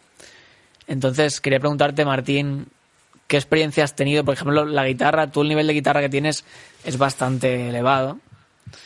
Ay, bueno, eh, gracias. por si no te has dado cuenta. Eh, ¿Qué experiencia tienes no, pero tú? Soy, muy...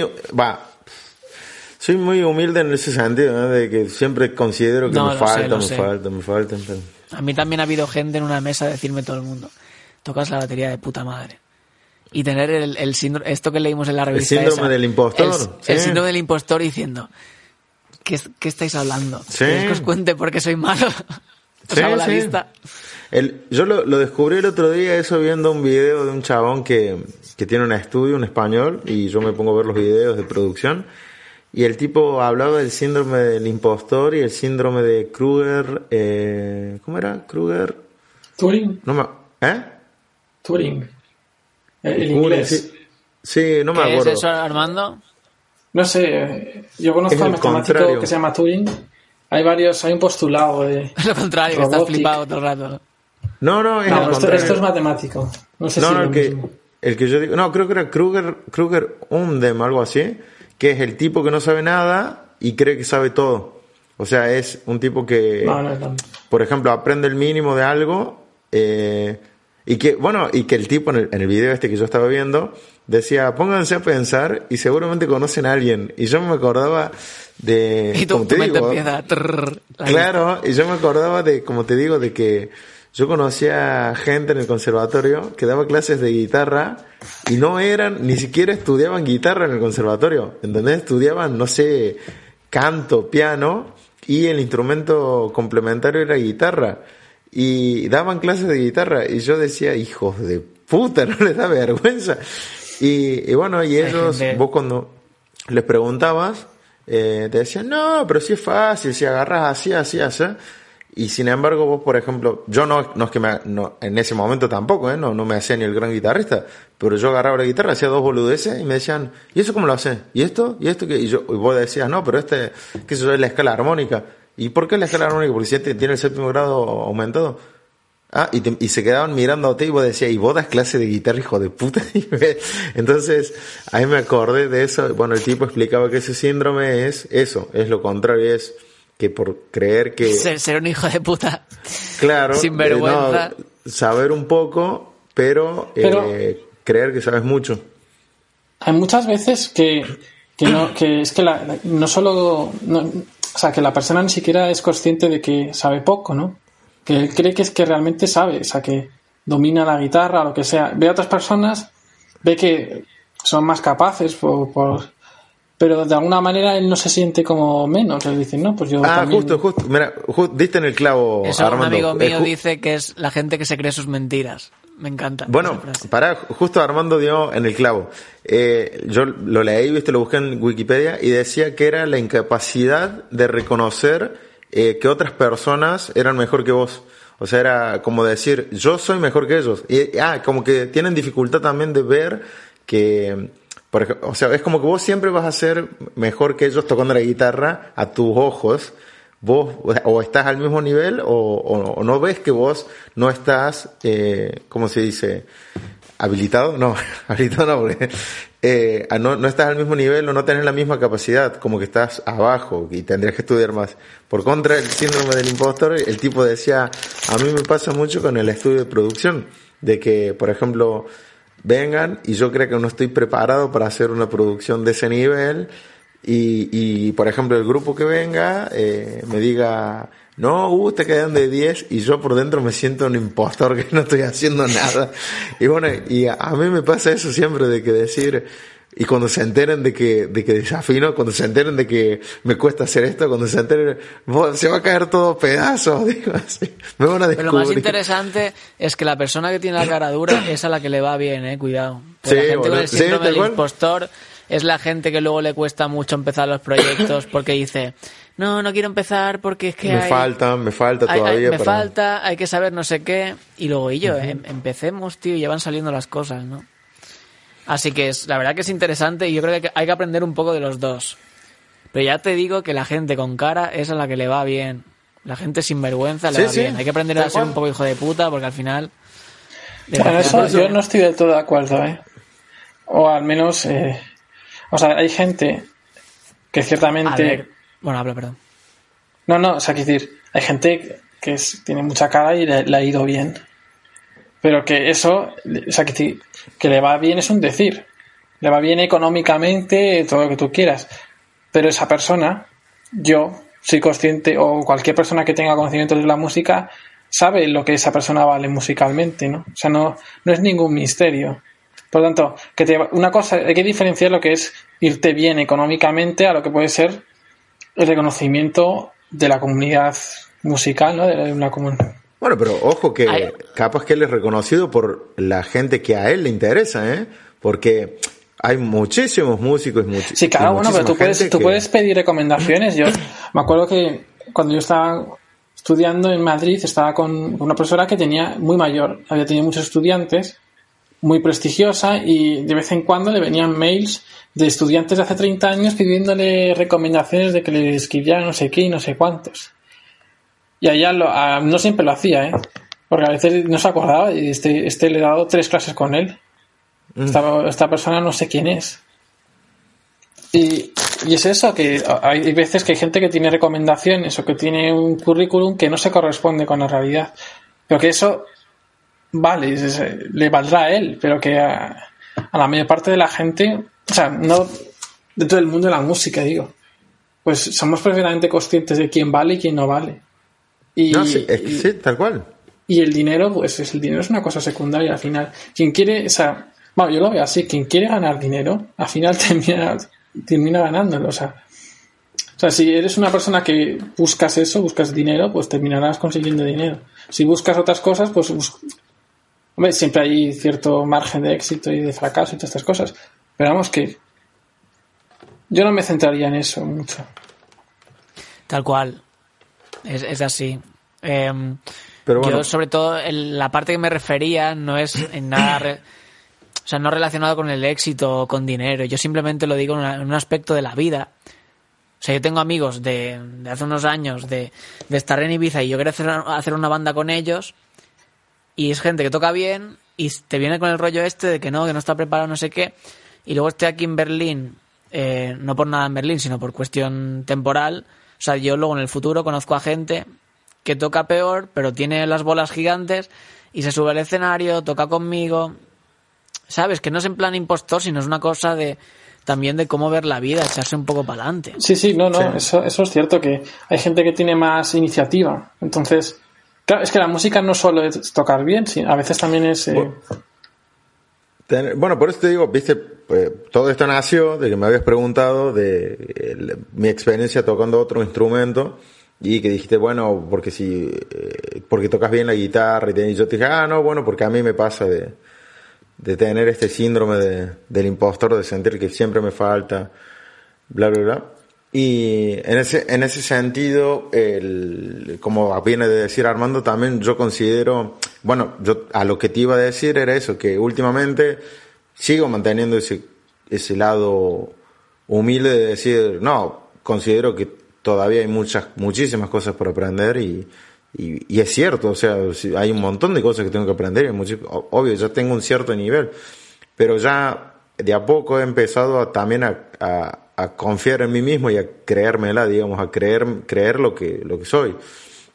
Entonces, ya, por ejemplo, hoy hay, hay un, ¿cómo se dice? Un tipo, bueno, no sé, vamos a decir un poeta argentino que, eh, que dice, mm, soy enemigo, no, doy la espalda al, al cumplido, algo así. Doy la espalda al cumplido porque el, el, hombre solamente le da una manzana al caballo para domarlo, una, una cosa, una historia así. Pero bueno, lo que quiere decir es que una vez que vos te empezás a, a, creer, por ejemplo, si todo, todo el mundo te dijera, Sí, sí, sos buen guitarrista, sos buen guitarrista y bueno, vos empezás a decir, sí, sí, sí, yo lo considero así, ¿no? Sí, sí, sí, sí, va a llegar un momento en que te la vas a creer tanto que, que tal vez eh, a ojos de quién sos buen guitarrista, tal vez un día te topes con una pared de que cuando te toque estar con un verdadero buen guitarrista te des cuenta que, que no sos tan buen guitarrista y a los ojos de la gente que no sabía de música o que no sabía cómo seguir un ritmo, un metrónomo, vos eras pésimo en realidad sin, sin, caer en la comparación, no me refiero en la realidad de ser buen guitarrista o mal, guitarrista. Pero bueno, entonces a lo que a lo que iba con eso era de que últimamente yo me creo, digo, bueno, sí, sí tengo un nivel. Ya comienzo a decirme a mí mismo, no, si tocas, tocas bastante bien, pero bueno, hay que seguir, hay que seguir estudiando. Y es importante. Dale, perdón. Sí, perdón. No, no, decime, decime. No, iba a decir que este es un tema muy interesante porque tú puedes ponerte en una balanza con personas que no son músicos profesionales, pero son, son personas y les gusta la música, o sea, con el mundo entero.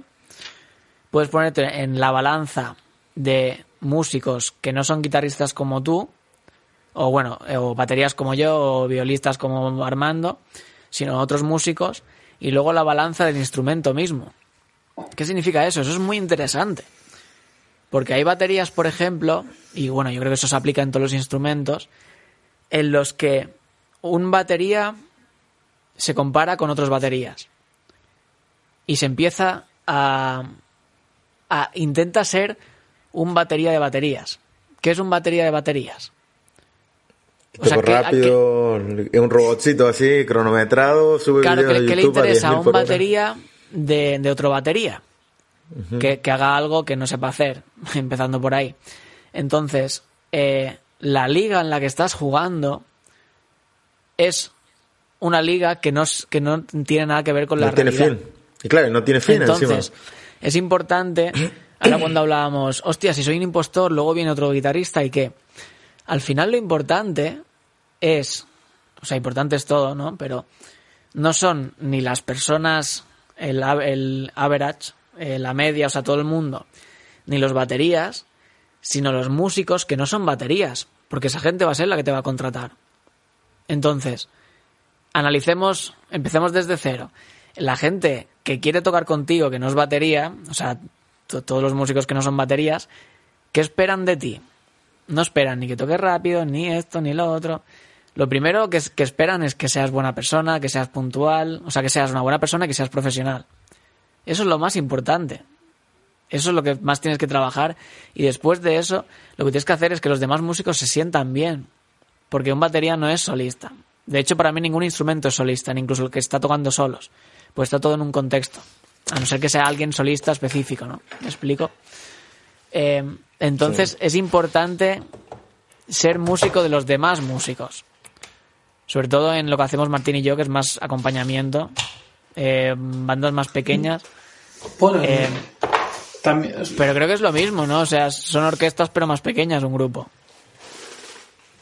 ¿El qué, perdón? Que digo que un grupo de música, como conocemos, de cuatro o cinco personas, que es una orquesta pero más pequeña, que es, lo mismo, son distintos instrumentos. Bueno, es música de cámara, ¿no?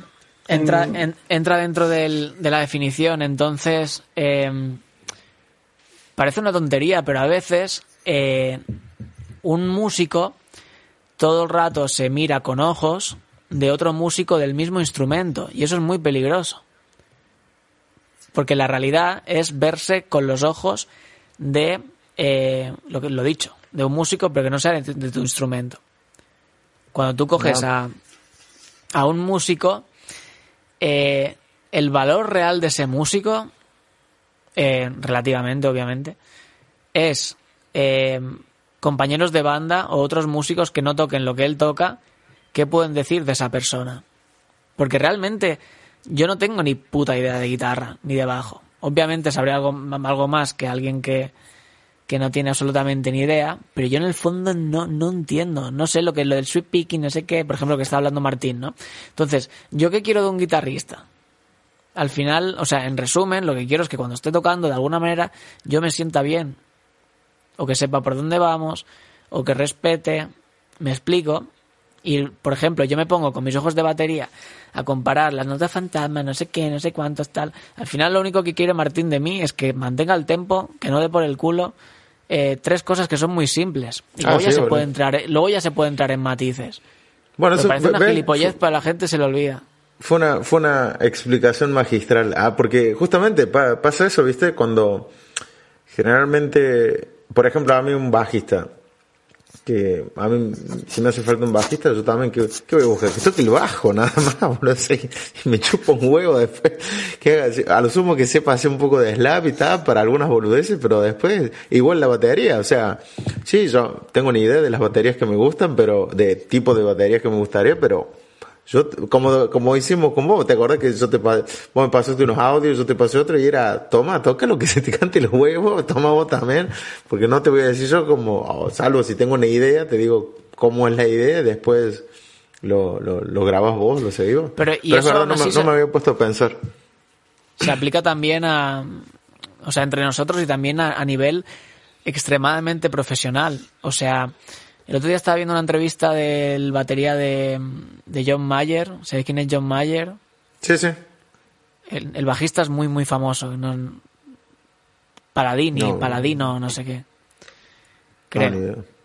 Pero bueno, es un grupazo.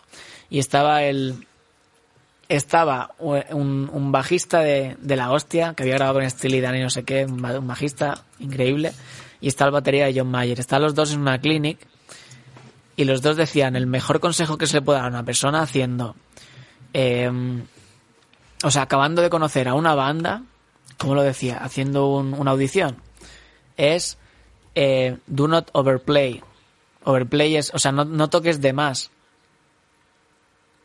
porque lo que quieren, o sea, cuando estás con músicos, es lo que te digo, solo quieren, quieren ver unas cositas, sentirse bien, el tempo, lo básico, tal. Entonces, eh, es interesante, pero a ojos de, de otro pelotudo batería o guitarrista, va a empezar a decir, ah, la técnica, no sé qué, tal, tal, la cual. Pero es lo que te digo, son ojos del mismo músico. Al final los otros buscan cosas que son súper simples. Y esta gente decía que cuando conoces a, cuando conoces a, a músicos, no hagas, o sea, todo eso difícil que tú crees que es súper importante para YouTube, para Instagram, tal, no hagas nada de eso cuando te juntes con gente. Porque eso puede mostrar egoísmo, puede mostrar que no escucha a los demás. De hecho, empezar a hacer solos y gilipolleces cuando acabas de conocer a alguien puede ser muy peligroso. En verdad. Tienes que mantenerlo simple. Pero bueno, dejo ahí el tema. Ya, ya he hablado mucho de él. No, ¿qué opinas? Perdón, Martín, que te, he cortado. Eso es el retraso de. No, no, no. sí. A ver qué tiene que decir Armando. Armando. Sobre. Bueno, esto es un tema interesante porque. Eh, como tú ya sabes, nosotros no improvisamos. Nosotros siempre tocamos lo que está escrito en una partitura. Entonces hay. Hay egoísmo, evidentemente, porque siempre hay egoísmo. Pero no es el egoísmo de que quieras hacer un solo eh, maravilloso y estupendo. O sea, son cosas más sutiles, ¿no? Es como tocar muy fuerte, eh, en determinado momento, sobre todo tocar muy fuerte en los momentos inadecuados, ¿no? Hacerse notar, eh, dices tú, ¿no? Sí, o sea que tienes escrito piano en una partitura y estás tocando mucho fuerte y estás tapando a la otra persona que pues tiene la melodía, pasa, ocurre, ¿no? Y pero bueno, normalmente los, los, este tipo de cosas son, o sea, la mayor parte de la gente cumple con lo que está escrito, ¿no? O sea, para llegar a un cierto nivel tienes que tienes que ser profesional en ese aspecto. Pero incluso siendo profesional siempre hay eh, ciertas desavenencias entre los músicos, ¿no? Cuestiones de tempo, de fraseo, de retardando, eh, sobre todo flexibilidad, ¿no? En la interpretación. Estás tocando con, en grupo, estoy hablando de grupos de cámara, ¿no? Música de que estás con cuatro o cinco personas. Porque con una orquesta ya tienes un director que dirige, eh, pues el asunto. Pero cuando tienes cinco personas, pues tienes que ponerte de acuerdo en hacia dónde vas.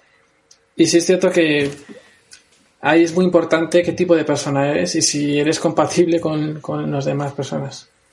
Si no, eh, pues el resultado, o sea, puedes conseguir un resultado agradable, o sea, que si tú lo escuchas y dices, no, pues tampoco está mal, ¿no? Pero claro, lo que hay detrás es eh, mucha desavenencia y, bueno, que es que también es importante las relaciones personales, evidentemente. Sí, la verdad es que sí. Si no, digo, estamos hablando de que si tú quieres ser un músico profesional, si quieres tener un cierto éxito, pues es importante también que tu personalidad sea abierta y de que seas capaz de trabajar con los demás, colaborar. Oye, ¿qué opináis de, trabajar con gente que te está todo el rato diciendo qué tienes que hacer, cómo tocar? Y que esas pues, ideas son eh, constructivas y que son buenas, pero eh, te hace sentir incómodo o incómodo. Pues es desagradable y terminas explotando. Porque me gustó mucho una cosa que dijo Armando que se me quedó en la cabeza, que parece una tontería, pero es, es, la, es la realidad que... O sea, a mí me ha pasado de estar con gente que te da ideas buenas todo el rato, pero que no se calla y no estás cómodo. ¿Por qué? Porque es lo que decía Armando una vez de cuando estás pendiente cuando estás pendiente, no estás cómodo, estás tenso. O sea, una persona te dice, toca más flojo.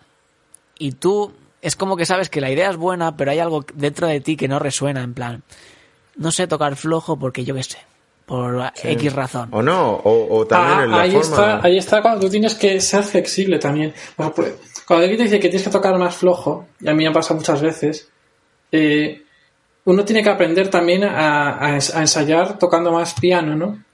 Para cuando te digan, oye, toca más piano. Ese, ese, es otro tema, yo digo algo aparte. O sea, yo sé tocar flojísimo y lento, yo, que es. Yo creo que lo que vos decís, José, es cuando, por ejemplo, que te dicen, eh, hace que suene más verde. Y vos decís, ¿qué? ¿Qué?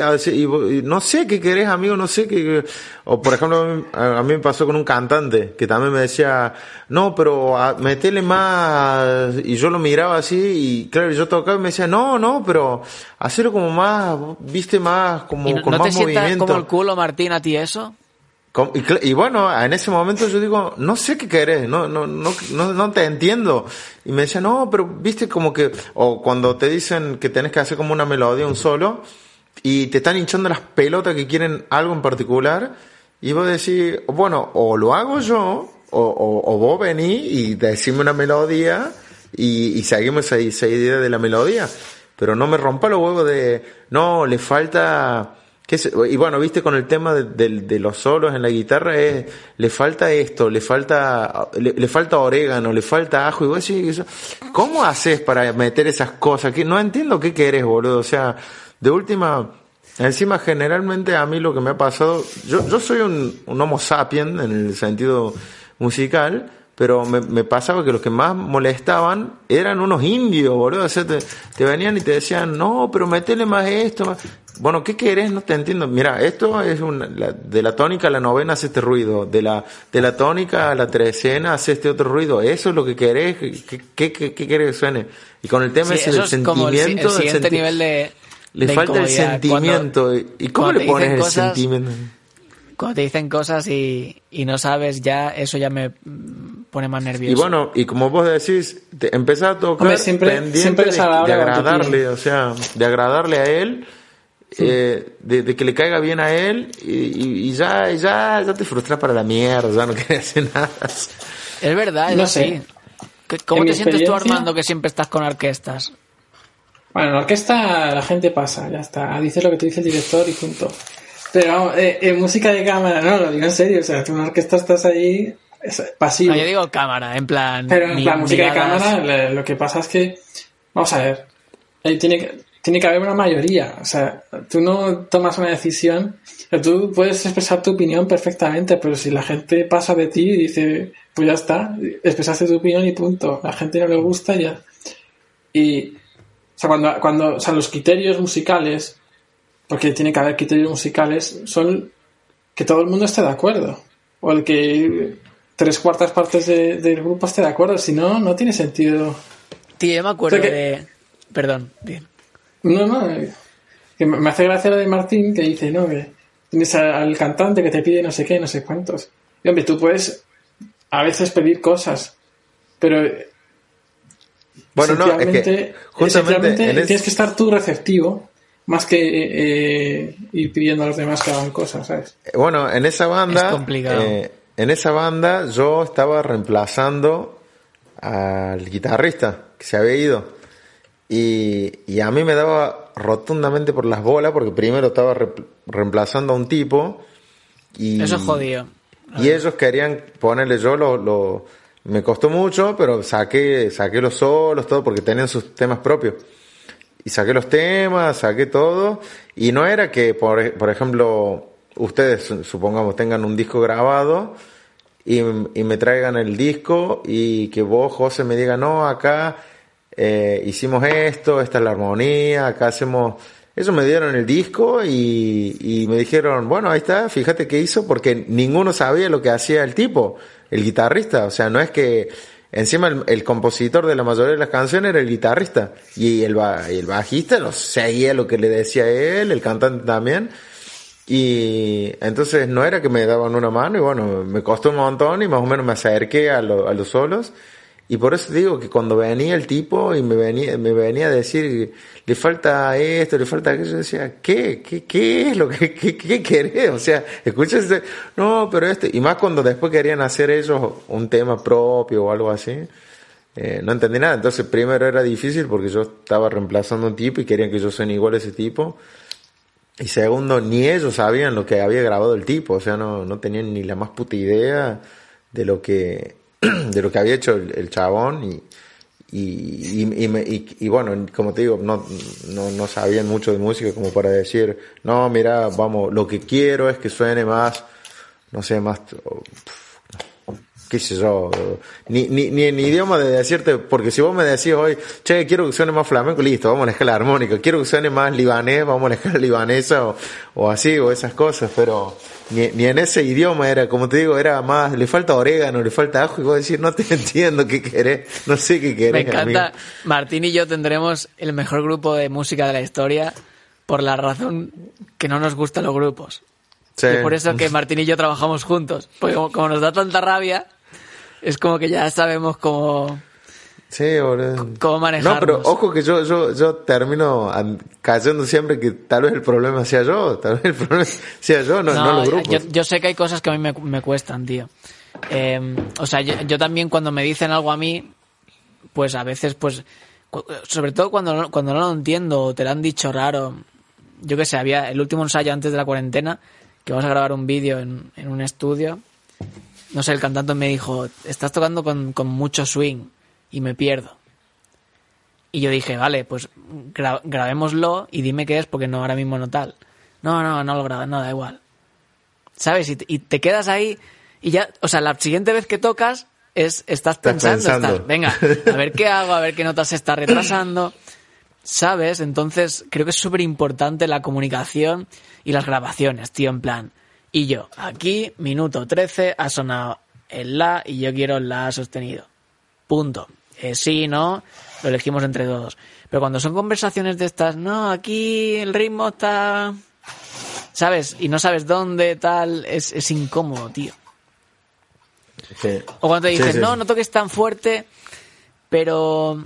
A ver, siempre pongo el ejemplo este de fuerte, pero yo en verdad toco súper flojo comparado con los demás. O sea, es, lo pongo en pero también temas de intensidad. Eh, no, es que aquí está muy fuerte, pero no quiero que bajes el volumen. Y tú dices, estás pensando, vale, toco fuerte, pero no puedo bajar el volumen. Eso, eso. ¿Qué, es lo que quieren? Exacto, exacto. ¿Qué quieren exactamente? Ese, es el mensaje, ese es el mensaje. Quiero que toques así, pero, no así. No, ¿Y qué querés, Pero sí que es verdad, tío, que, que hay una parte del ego, tío, y yo reconozco que, que es jodido porque es difícil, tío. Cuando alguien te dice que algo no está bien. Y yo me acuerdo, tío, una cosa que se me quedó en la mente muy interesante cuando era técnico de sonido, que trabajaba con unos músicos que eran músicos de la hostia. O sea, músicos que tenían cincuenta y pico años, tocaban perfect, en muchos estilos, o sea, gente, pues yo qué sé, em, gente que Martín y yo diríamos, joder, un buen guitarrista, un buen batería, un buen, un buen trío, ¿no? Y hubo un, hubo un momento en el que estaban un poco calientes pues como que todo estaba bien hasta que se peleaban. Cuando se peleaban, se peleaban un montón, ¿eh? Pero que flipas. Y hubo una vez, tío, que estaba el, el batería y estaban tocando un no sé qué estilo, ¿no? Una samba, no sé qué. Y, y le decía al guitarrista, dice, eh, ¿puedes tocar un poco más rápido que si no parece que, que no se puede bailar tal? Y el batería decía, joder, tío, pero es que si lo toco así de rápido, y de repente hacía como de ejemplo y lo tocaba en plan muchísimo más rápido. Y el guitarrista decía, no, no, es tal cual lo estás tocando, simplemente un pelín más rápido para que tal. Y el otro otra vez se enfadaba y, lo empezaba a tocar muy rápido, ¿sabes? En plan, mucho más. Como que no había punto medio para él y se enfadaba un montón. Y se quedaba el ambiente así todo en plan. Claro, diciendo, te voy a cagar trompada. Te voy a cagar trompas si no lo tocas de vuelta. Me pareció muy interesante. Y yo qué sé, para mí, pues el, de el concepto de la velocidad, pues sí que me, no sé, a mí personalmente pues me da un poco igual. Y luego pues hay cosas de mm, otras pues que sí que pues que me gusta que me expliquen mejor, ¿no? Pero Hombre, nosotros hicimos una rayita, ¿no? Claro. Cuando quieres que, que, que algo sea que lo lleves un poco más rápido y dices, pues una rayita más. Una, rayita de metrónomo, ¿eh? No mal penséis. Ah, pero tu metrónomo es el metrónomo. Un escopetazo, así. una rayita, porque vosotros tenéis los metrónomos antiguos. Claro, una rayita es cuatro. Y ya, cuatro, o sea, que dices, pasas de 100, pues estás en 100, pasas a 104, ¿no? ¿Aún usáis esos metrónomos? ¿Qué? ¿Aún usáis sí, claro. los metrónomos de esto? A ver, yo, esos, los metrónomos eh, analógicos, no sé, metrónomos de toda la vida, yo creo que todo el mundo tiene uno. Lo que pasa es que ahora. ¿Qué? Nada, decía mecánicos, supongo que sí. Mecánicos, sí. Eh, no, lo que pasa es que ahora tienes uno en el móvil o, hay unos que se venden que además no solo, o sea, que los compras, pero aparte del metrónomo tienen también grabador, pequeño grabador. Entonces puedes grabar con el metrónomo y también tienen eh, el afinador, claro, todo incluido. Entonces son bastante útiles. A ver, hablando de metrónomos, yo tengo un metrónomo, una aplicación comprada porque para mí el metrónomo es bastante ahí viene, importante. Ahí viene nuestro, nuestro sponsor de ahora empezaré a hablar de, de, la, de la Mac, como dice Martín. Pues mi iPad tiene una cosa. Bueno, eh, el, para mí el metrónomo que, que mola es el que tú puedes quitar bits. O sea, tú pones dos compases y el segundo compás no suena. O ahora estoy con cuatro y los dos últimos no suenan. ¿Tú has trabajado con eso alguna vez, Armando? Eh, los metrónomos tienen esa opción, pero yo trabajar de, de por sí sea, no, no solo trabajar quitando tiempos. A veces lo que hago es trabajar al contratiempo. En plan, que tengo el metrónomo puesto, pero yo llevo el pulso al, contratiempo. O sea, estoy todo, todo, lo que estoy tocando lo estoy haciendo al revés. Vale. Y es bastante, eso es un esfuerzo mental importante. Sí. Pero da resultados luego. Luego llevas el tiempo mucho más, de una manera mucho más estable. Hostia, pues si no fuera por el ejercicio este de lo que yo llamo gap click, gap, que significa espacio. Eh, si no hubiera sido por ese ejercicio, hostia, yo me hubiera quedado atrás, ¿eh? ¿Y ese ejercicio le di... No, pues, o sea, tú tienes un metrónomo y hace tic, tac, tac, tac, tic, tac, tac, tac. Se queda en silencio y vuelve. Tic, tac, ah, tac. Entonces tú estás tocando, lo dejas de oír y vuelve. Ah, claro, es como para interiorizar el, el, metrónomo. O sea, continúas vos con el metrónomo en tu cabeza y después lo más si estás bien. Sí, lo más interesante son las cosas que surgen a partir de ahí, porque lo primero que, que te viene a la mente es, bueno, es muy fácil, es un metrónomo que se quita y luego viene, y así ya sabes tú más o menos si te equivocas o no. Pero la cosa es cómo respondes tú a ello. Porque al principio empiezas y vale, te suena chino. Pero cuando llevas un tiempo, cuando llega el silencio, el, el tempo siempre se va, es como un equilibrista. Pero la cosa es que tú haces un ajuste. Y es como que empieza a crear un sistema de alarma, porque tú durante ese silencio estás en tensión al principio diciendo, joder, no me quiero mover. Entonces, empiezas a, a, trabajar con eso y poco a poco hay un sistema de alarma y cuando tú te mueves, corriges al instante. Entonces, cuando estás tocando en vivo, todo el rato sabes cuando subes y bajas, porque ese sistema de alarma lo tienes ya a tope.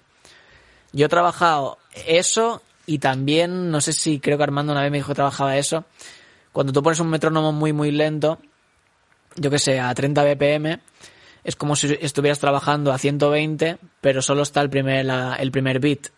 ¿Me explico? Entonces tú tienes un tac, tac, pero en tu cabeza es tac, tac, tac, tac, tac, entonces el metrónomo está muy lento y haces distintas subdivisiones encima. Ah, sí, las subdivisiones. Sí, yo, generalmente hago así, yo pongo el metrónomo en un número y voy pasando por subdivisiones. ¿Me explico? O sea, hago un ejercicio en ese, en ese tiempo en negras, después lo hago en corcheas, después en semicorcheas, eh, digo en corcheas, semicorcheas y así lo voy llevando. O sea, el mismo ejercicio...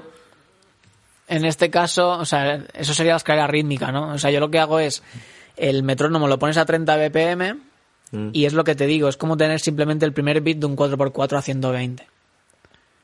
Y ah, luego lo que hacía es... Ah, o sea, eh, dentro de un tiempo lo dividís en cuatro, digamos. O sea, como hacer... Claro, lo que pasa es que el metrónomo pasaría a ser una blanca. Claro, claro, sí, sí, sí, entiendo. Entonces lo que hacía...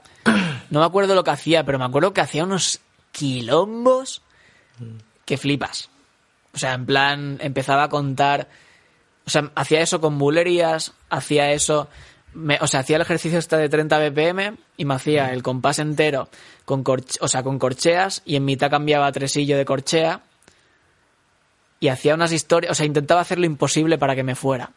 Mm. Y eso lo hacía yendo en bici cada día al trabajo, ir y volver. Y estuve haciendo ese ejercicio más los ensayos durante meses. Atropellé cinco personas, pero, pero hoy tengo un tiempo. Y, porque hay que ir concentrado, Haciendo ese ejercicio y, andando en bici al mismo tiempo. Sí, al principio lo que hacía era usaba las manos para intentarme guiar con los golpes y luego lo hacía todo mental. Y el caso es que, pues bueno, luego el, el, el tempo que yo tenía en vivo, pues joder, mejoró, pero mejoró exagerado. Y ese ejercicio ya no lo he hecho más.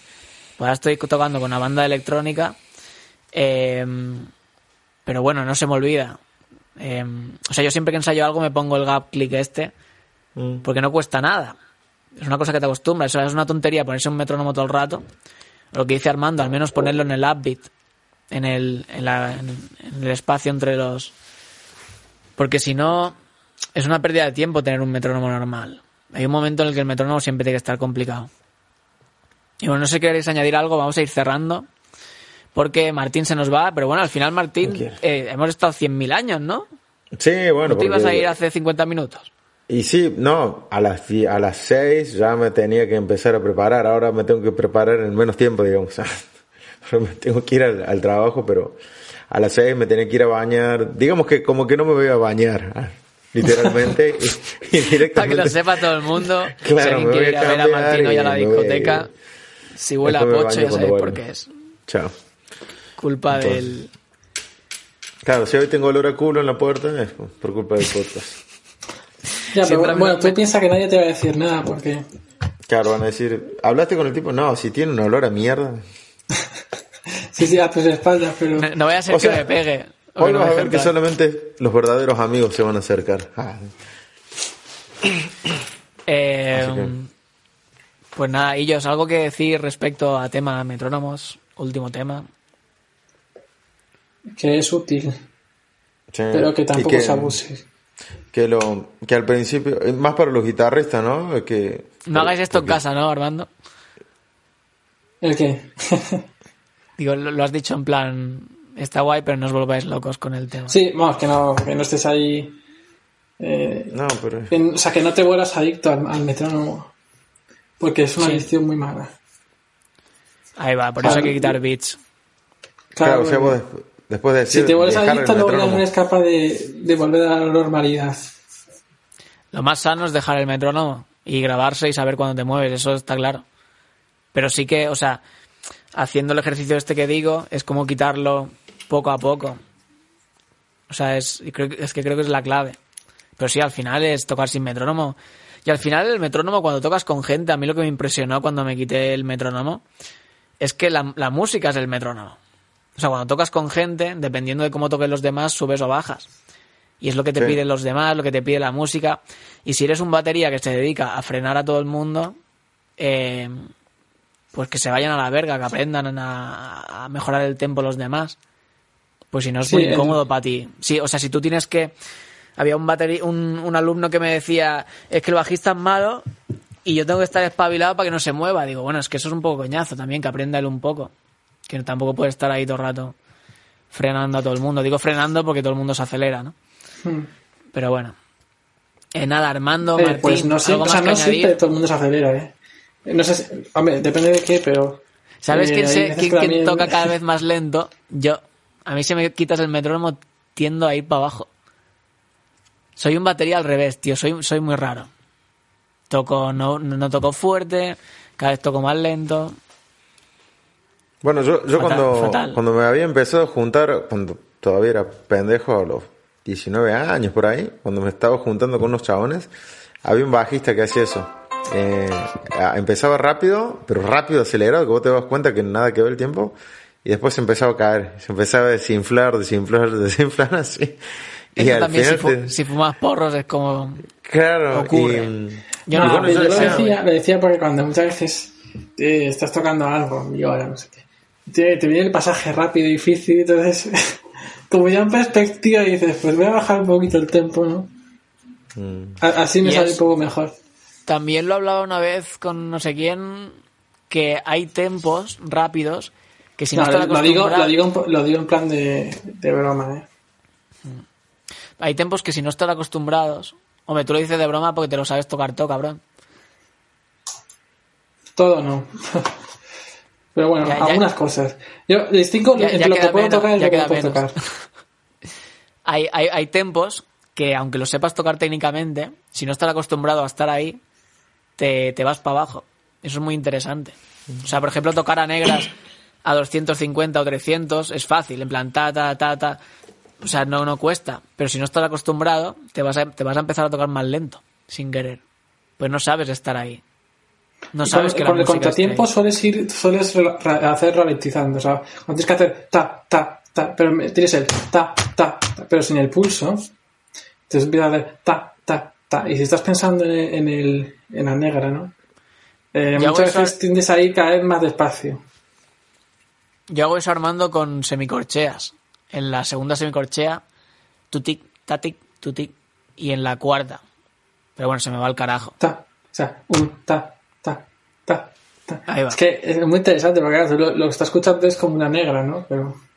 o sea, el ejercicio clave es, es, eso, con semicorcheas también, la segunda y la cuarta, también con el swing.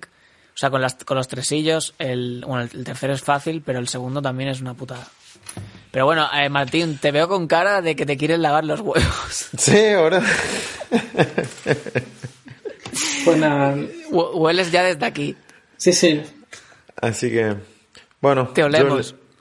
Les mando un abrazo. Eh, ustedes pueden seguir si quieren. Yo corto acá y ustedes siguen. No, pero si hemos, hecho más largo que nunca. Si llevamos casi dos horas. Llevamos una hora y cincuenta Y yo que te, lo voy a decir ahora. Tengo un dolor de cabeza hoy impresionante. O sea, no sé ni cómo está Armando.